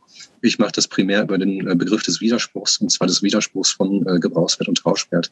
Und ich finde das insofern auch zentral davon auszugehen, ähm, dass es diesen Widerspruch gibt, ähm, und den äh, Widerspruch ins Zentrum zu stellen, weil er einen dazu zwingt, diese beiden Seiten irgendwie zusammenzudenken. Ähm, und gleichzeitig aber ermöglicht, äh, sie auch in ihrer Getrenntheit mit zusammenzudenken. Das, das, darauf basiert ja im Grunde der, der Begriff des Widerspruchs. Ähm, also es kann Verselbstständigungstendenzen geben, äh, die sich eben zum Widerspruch zuspitzen. Und ähm, das ist eben auch etwas, also jetzt abgesehen von den gesellschaftstheoretischen Gerüsten, was ich von diesem Grundwiderspruch von Gebrauchswert und Tauschwert aufbaue, das ist so ein bisschen grob die These, ähm, man kann das, was Marx Gebrauchswert nennt, das kann man im Grunde differenzierungstheoretisch weiter bearbeiten, weiter klein, äh, klein denken im Grunde. Ne? Also sowas wie Gesundheitsversorgung ist natürlich ein Gebrauchswert, der an sowas gebunden ist wie den Wert der Gesundheit als solchen, ne? was man mit Luhmann, äh, mit äh, Bourdieu als Nomos eines Feldes irgendwie bezeichnen könnte. Das heißt, man kann irgendwie so eine Idee davon entwickeln von ähm, das, was, was Bourdieu irgendwie den Nomos nennt, ähm, das ist etwas, was überhaupt erst festlegt, was Gebrauchswerte in dieser Kultur, in dieser Gesellschaft sind. Ähm, aber im Kapitalismus ist auch immer klar, was da irgendwie an Gebrauchswert produziert wird, muss immer irgendwie finanziert werden. Darauf stellt der Begriff des Tauschwerts irgendwie ab. Ähm, da geht es auch nicht nur um Profite, ne, da geht es auch eben um sowas, was ich als Beitragssatzstabilität beispielsweise bezeichnet habe. Das ist für mich auch eine Tauschwertgröße. Es geht einfach ne, das, was man so profan Geld nennt, als universelles Mittel. Es muss nicht immer Profit sein, aber es kann eben auch Profit sein. Ähm, und auf der weniger gesellschaftstheoretischen Ebene ähm, scheint mir das auch das Zentrale von diesem Ökonomisierungsbegriff zu sein, ähm, dass er versucht, ähm, diesen Erfahrungsgehalt oder in ihm steckt dieser Erfahrungsgehalt des Widerspruchs irgendwie immer mit drin. Und das merkt man auch, wenn man versucht, äh, mit äh, Beschäftigten aus dem Krankenhaus über ihre Prozesse zu reden, dass die irgendwie sehr dankbar dafür sind, wenn man ihnen mal einen Begriff liefert, der diesen Widerspruch irgendwie auf den Punkt bringt. Also ich habe so zwei, drei, vier Veranstaltungen mal gemacht, wo dann eben auch, ähm, wo ich Vorträge gehalten habe, wo dann auch Pflegekräfte irgendwie da waren und die fanden, oder auch mit den kritischen Medizinerinnen schon Veranstaltungen gemacht ähm, die waren dann sehr dankbar irgendwie dafür, dass sie da mal so ein Konzept haben, wo man irgendwie verstehen kann, wie eigentlich das, was man im Alltag so als Problem und Widerspruch auch erfährt, wie man das irgendwie auflösen und, oder unterdenken kann. Und das, finde ich, ähm, sollte eben auch eine soziologische Theorie leisten, so ein Erfahrungsgehalt irgendwie auf den Begriff zu bringen. Kaspar, du hast in deinem Buch auch geschrieben, dass ähm, ich glaube, du nimmst an einer Stelle sogar Bezug auf Robin, wenn ich das noch richtig in Erinnerung habe. Und da steht sowas wie, dass äh, so eine Theorie, eine so eine Kapitalismustheorie ähm, als Grundlage einer Ökonomisierungsanalyse so, so äh, irgendwie ein äh, totalisierendes Gesellschaftskonzept äh, mit reinbringt, äh, von dem du gerne Abstand nehmen würdest. Du, du sprichst auch an manchen Stellen sprichst du auch davon, wenn man, dass man der Gesellschaft oder der Ökonomie irgendwie einen Körper andichtet. Also mir scheint es, du, du ähm, bist da sehr, hast große Angst davor, irgendwas zu, zu vergegenständlichen, was, was du eigentlich nur in der Praxis aufsuchen möchtest. Ähm, äh, wie, wie, ähm, wie handhabst du dann äh, so eine, so eine Anbindung an sowas wie Kapitalismus vor, äh, zum Beispiel? Oder, oder hältst du das einfach für unproduktiv, solche Kategorien in so eine Analyse einzubauen? Also unproduktiv würde ich nicht sagen. Also ich, äh, ich, ich, finde, ich finde, Robins Arbeit ist ähm, auch, weil das, also ich finde es sehr, sehr charmant, das auch über diese, diesen Widerspruch von Gebrauchs- und Tauschwert zu machen. Ähm, ich muss, muss dazu sagen, also das Buch ist, ähm, also ich bin auf Robins Arbeit tatsächlich erst ähm, aufmerksam geworden, als ich schon sehr fort, weit fortgeschritten mit, meiner, mit meinem Buch, mit meinem Manuskript war sozusagen. Deswegen sind die Bezüge auf seine Arbeit auch ähm, sehr, sehr spärlich ausgefallen.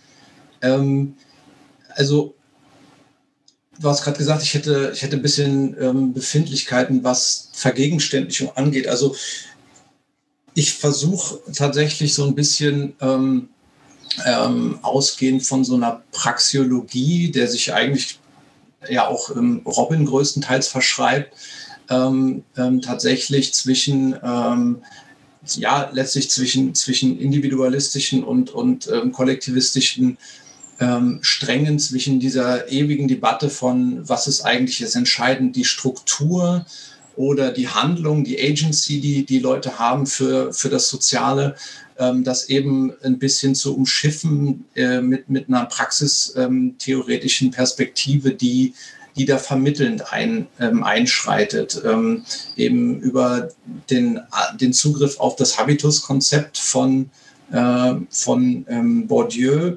ähm, das ja so auch da so, eine, so, ein, so ein Scharnier ähm, eigentlich ist zwischen, zwischen Welt und Körper, wenn man so will. Gehe aber dann nicht diese, ähm, gehe dann aber eher doch äh, äh, so in die Richtung, dass ich mir Wirtschaft, und das ist mir eigentlich ein bisschen in der Lektüre aufgefallen, ähm, der Auseinandersetzung mit der Gesundheitsökonomie eigentlich. Ähm, also welche, welchen Stellenwert hat eigentlich die Gesundheitsökonomie in den letzten 20, 30 Jahren bekommen? Und wenn man ein Beispiel nur sich ein bisschen anschaut, ähm, wie so Expertengremien, Sachverständigenräte ähm, in der Gesundheitspolitik besetzt sind, dann sieht man, heutzutage sind sehr, sehr viele Gesundheitsökonomen Ökonomen dabei. Das heißt, die haben eine sehr, sehr äh, große ähm, Relevanz in diesem Diskurs um die Ausrichtung der Gesundheitsversorgung. Und meine, mein Anliegen ist sozusagen, irgendwie kapitalistische Dynamiken da gar nicht rauszunehmen. Also das, was ähm, was Robin eben schon mit, mit Bezug auf den Beitragssatz, Stabilität und auch ähm, äh, diese, diese Spannung zwischen Gebrauchs- und ähm, ähm, ähm Tauschwert angerissen hat.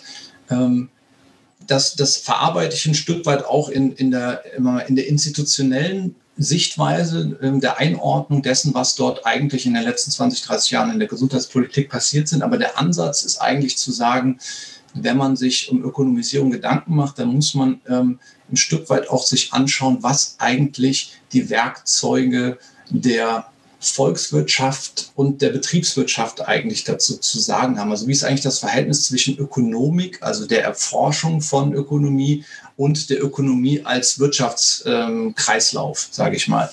Und ähm, da finde ich eben spannend, ähm, ähm, sich, sich zu überlegen oder da knüpfe ich an gewisse Ideen an, die, ähm, die eben das Verhältnis von Markt und Staat davon ausgehend eben nicht als, äh, als Verhältnis ähm, verstehen, dass wo der Markt eben äh, sozusagen sich den, den, also die Gesellschaft einverleibt. Das wäre vielleicht überspitzt gesagt so ein bisschen das, äh, der Leitgedanke vielleicht so einer marxistischen Lesart, ähm, es geht aber auch nicht darum zu sagen, dass ähm, ähm, Marktwirtschaft ein von der Gesellschaft irgendwie völlig unabhängiges System ist. Also ja, es gibt natürlich irgendwie ähm, Geldkreisläufe, Warenkreisläufe, die nach einer ganz gewissen Logik funktionieren. Und da ist eben die, die ökonomische Theorie ganz entscheidend, neoklassische äh, vor allen Dingen Vorstellung davon, wie der Markt funktioniert ähm, und dass er eigentlich auch so eine Art von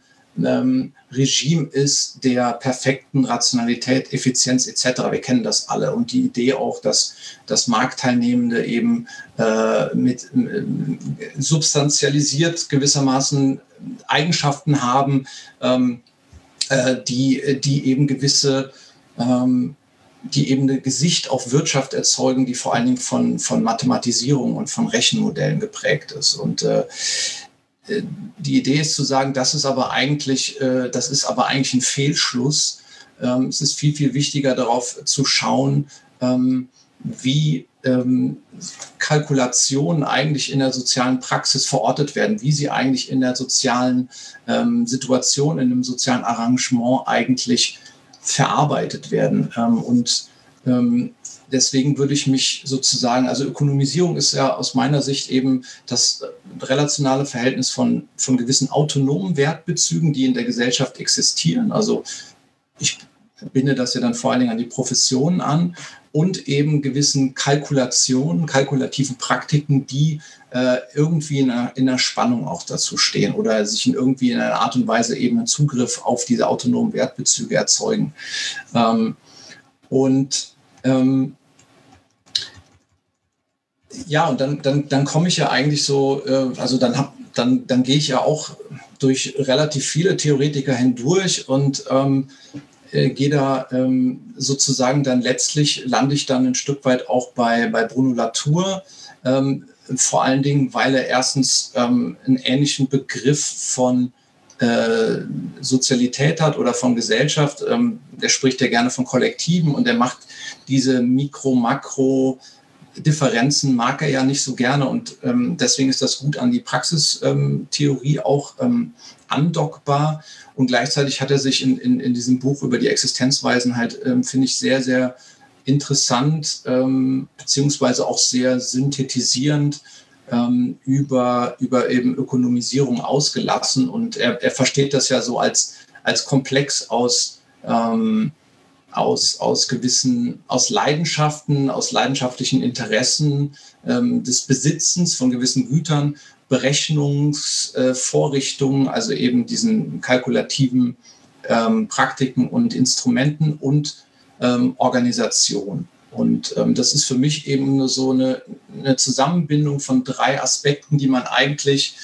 ähm, in der also in der ökonomischen Theorie sowieso nicht findet. Da, äh, da gibt es ja eben ähm, auch so diese schöne Arbeitsteilung zwischen den Sozial- und den Wirtschaftswissenschaften. Die Wirtschaftswissenschaften kümmern sich um den Wert und die Sozialwissenschaften kümmern sich, kümmern sich um die Werte. Das ist so ein bisschen, das hat David Stark, glaube ich, so als Pakt von Parsons dargestellt. Und das aufzulösen, zu sagen, ähm, in der Sozialwissenschaft muss man sich, wenn man sich um Ökonomie Gedanken macht, eben auch um den Wert Gedanken machen.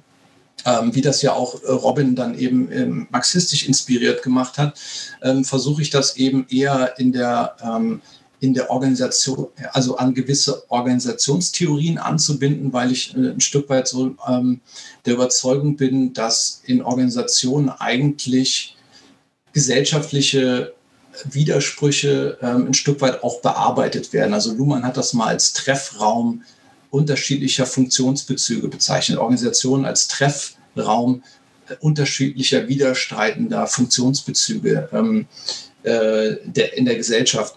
Äh, und das, das finde ich ein schönes Bild dafür, dass eben dort diese Aushandlungen eigentlich überhaupt erst äh, passieren. Natürlich ist, wie gesagt, durch Institutionen, durch institutionelle Strukturen auch ähm, ähm, unbenommen ganz viel auch schon ähm, äh, präjudiziert, oder nicht präjudiziert, aber natürlich ein Stück weit ähm, äh, gibt es gewisse Dispositionen. Aber meine, meiner, meiner Überzeugung nach ähm, muss man schon, ähm, wenn man die Praxistheorie ernst nimmt, eben auch in äh, dort ähm, in Organisationen aus meiner Sicht eben das äh, dort verhandeln, weil, weil dort eben, ich sag mal ganz platt, eben die medizinischen Entscheidungen als auch die, die kalkulativen Elemente, die dann auf die medizinischen Entscheidungen angewandt werden, eben überhaupt erst ankommen. Also ähm, ich habe jetzt etwas hemdsärmlich unsere äh, Folge auch mit der Corona-Pandemie eingeleitet, dass die in jedem gesellschaftlichen Bereich irgendwie auch eine ein Stresstest, ein Schock, wie auch immer man genau es analysieren möchte, gewesen ist.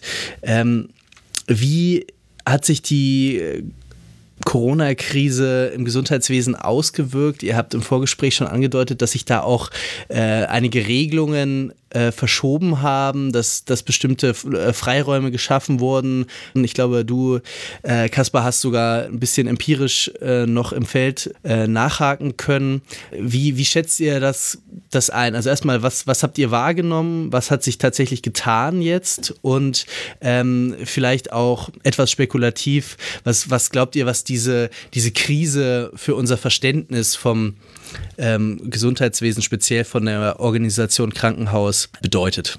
Also ich glaube mittlerweile, ähm, da kann man da berechtigterweise ziemlich desillusioniert sein, dass ähm, diese Krise irgendwas grundsätzlich geändert hätte.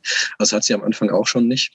Ähm, also ich habe ganz am Anfang von der Corona-Krise noch äh, so, so, ein Interview fertiggestellt und da auch schon ähm, geschrieben, äh, da ging es ja noch ganz viel, ne, wie viele Intensivbetten haben wir, wie viele Beatmungsgeräte haben wir etc. Ähm, also wieder diese klassische Technikfizierung, die man auch schon im, im äh, DRG-System hatte, sich eigentlich reproduziert hat im Diskurs. Und dann erst so eine kurze Zeit später kam halt das mit dem Geplatsche für die, Pflegekräfte. Ähm, ne, und dabei ist es tatsächlich eigentlich auch geblieben bei dieser rein symbolischen Anerkennung. Ähm, dieser Arbeit. Ähm, der Pflegebonus war eigentlich eher ein Mechanismus, um die Belegschaft zu spalten. Ähm, also es hat die alle tierisch äh, genervt, ähm, was man sich da plötzlich irgendwie an Gedanken machen musste, wie man diesen Pflegebonus verteilt. Und dann zusätzlich kam jetzt noch kürzlich raus oder auf den Tisch. Es gibt da im Pflegebereich schon längere Überlegungen, ähm, wie man die Arbeit in der Pflege verbessern kann. Das ist ja auch klar, ähm, dass das politisch relevant ist, gleichzeitig allerdings auch nicht so klar, dass das ähm, tatsächlich auch relevant wurde. Ähm, das lag nämlich schon auch daran, dass eben im Krankenhaussektor gestreikt wurde. Also das geht schon im, im Krankenhaussektor und wenn es mal passiert, dann hat es auch durchaus eine, eine Wirkung. Ähm, da wurden die Pflegepersonaluntergrenzen eingeführt, ähm, schon vor der Corona-Krise, ähm, die dann zwischendurch aber auch ausgesetzt wurden und dann wieder eingeführt wurden, jetzt Anfang des Jahres. Ähm, und das war aber eigentlich auch nur eine Übergangslösung. Gleichzeitig wurden äh, Verdi, ähm, die DKG, also Deutsche Krankenhausgesellschaft, ähm, und der Pflegerat wurden beauftragt, ein Pflegepersonalbemessungsinstrument zu entwickeln.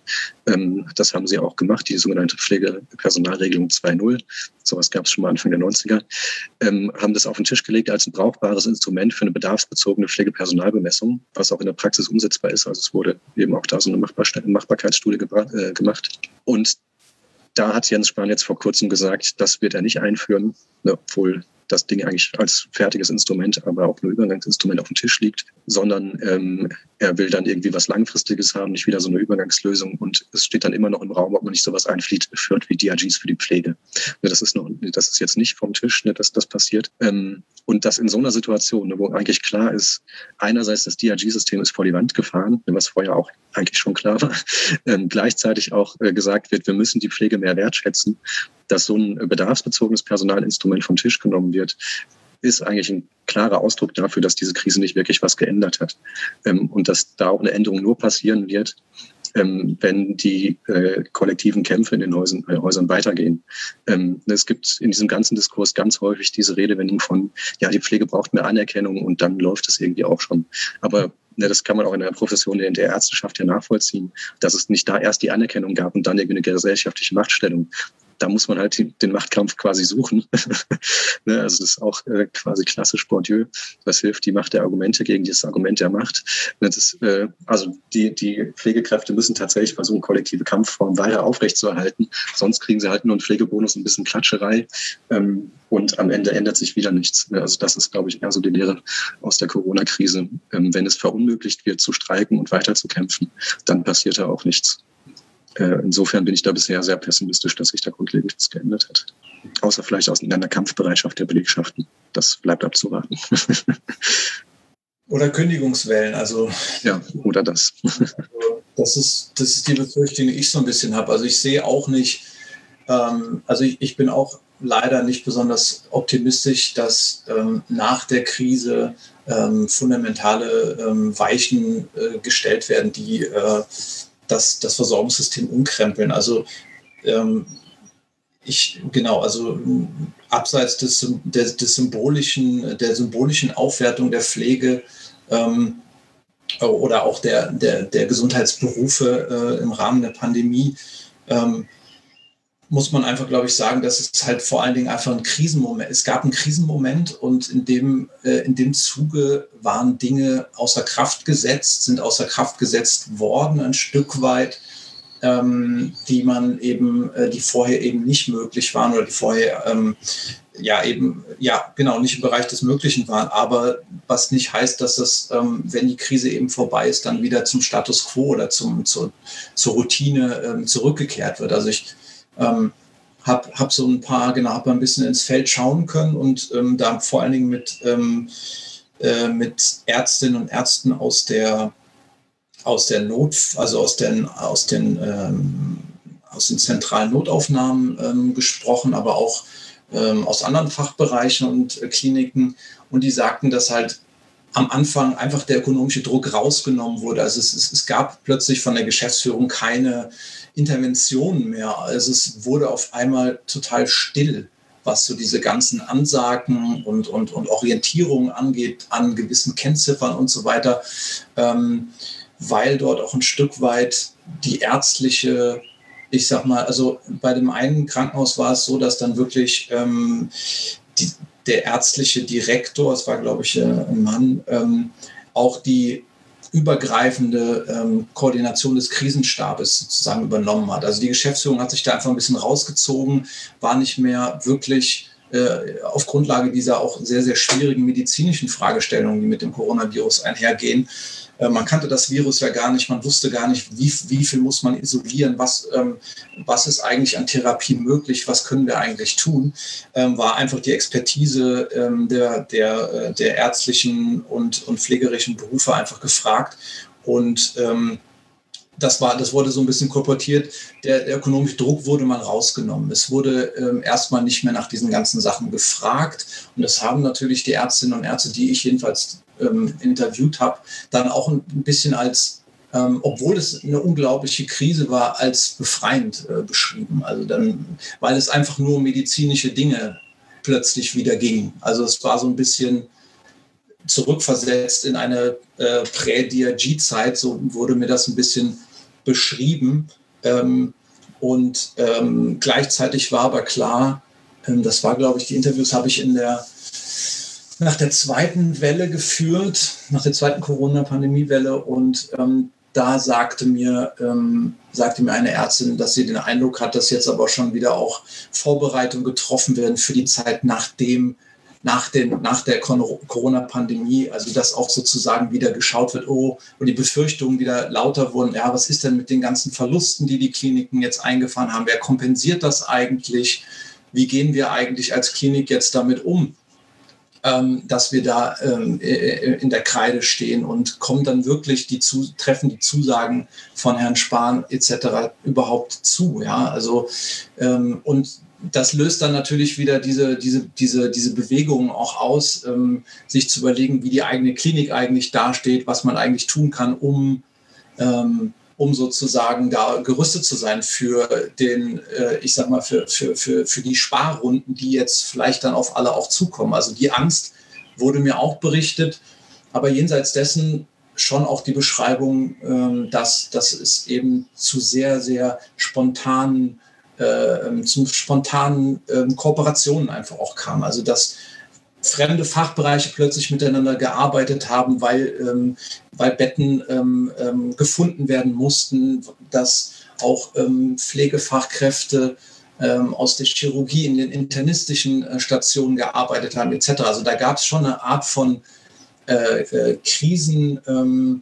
Ähm, äh, äh, Flexibilität oder Krisen, Krisen also man, man konnte sich sehr, sehr schnell wieder ähm, aufeinander verlassen. Also das war so ein bisschen die, der Tenor, der da kam. Und das ist natürlich erstmal sehr positiv, aber das ist eben leider, glaube ich, nur dem Krisenmoment geschuldet. Und wenn das vorbei ist, ähm, dann ziehen wieder die ganz normalen ähm, Prozesse an, die, die wir eben diskutiert haben. Also insofern bin ich da auch leider nicht besonders optimistisch, dass das ähm, dass das so viel verändern wird. Also ich eher zum Negativen, eher, dass viele, viele äh, Pflegekräfte vor allen Dingen, aber denke ich auch ärztlicher Dienst, dass die sich äh, sehr gut überlegen werden, ob sie da weiterhin äh, im stationären Bereich arbeiten wollen. Dann nehmen wir diesen negativen Ausblick von euch beiden als Schlusswort äh, und danken ganz herzlich Robin Mohan und Kaspar Molzberger für die umfangreichen, langen Ausführungen. Auch euch vielen Dank fürs Zuhören. Empfehlt uns gerne weiter, bewertet uns gut in euren Podcatchern und schaltet das nächste Mal wieder ein. Macht's gut. Tschüss.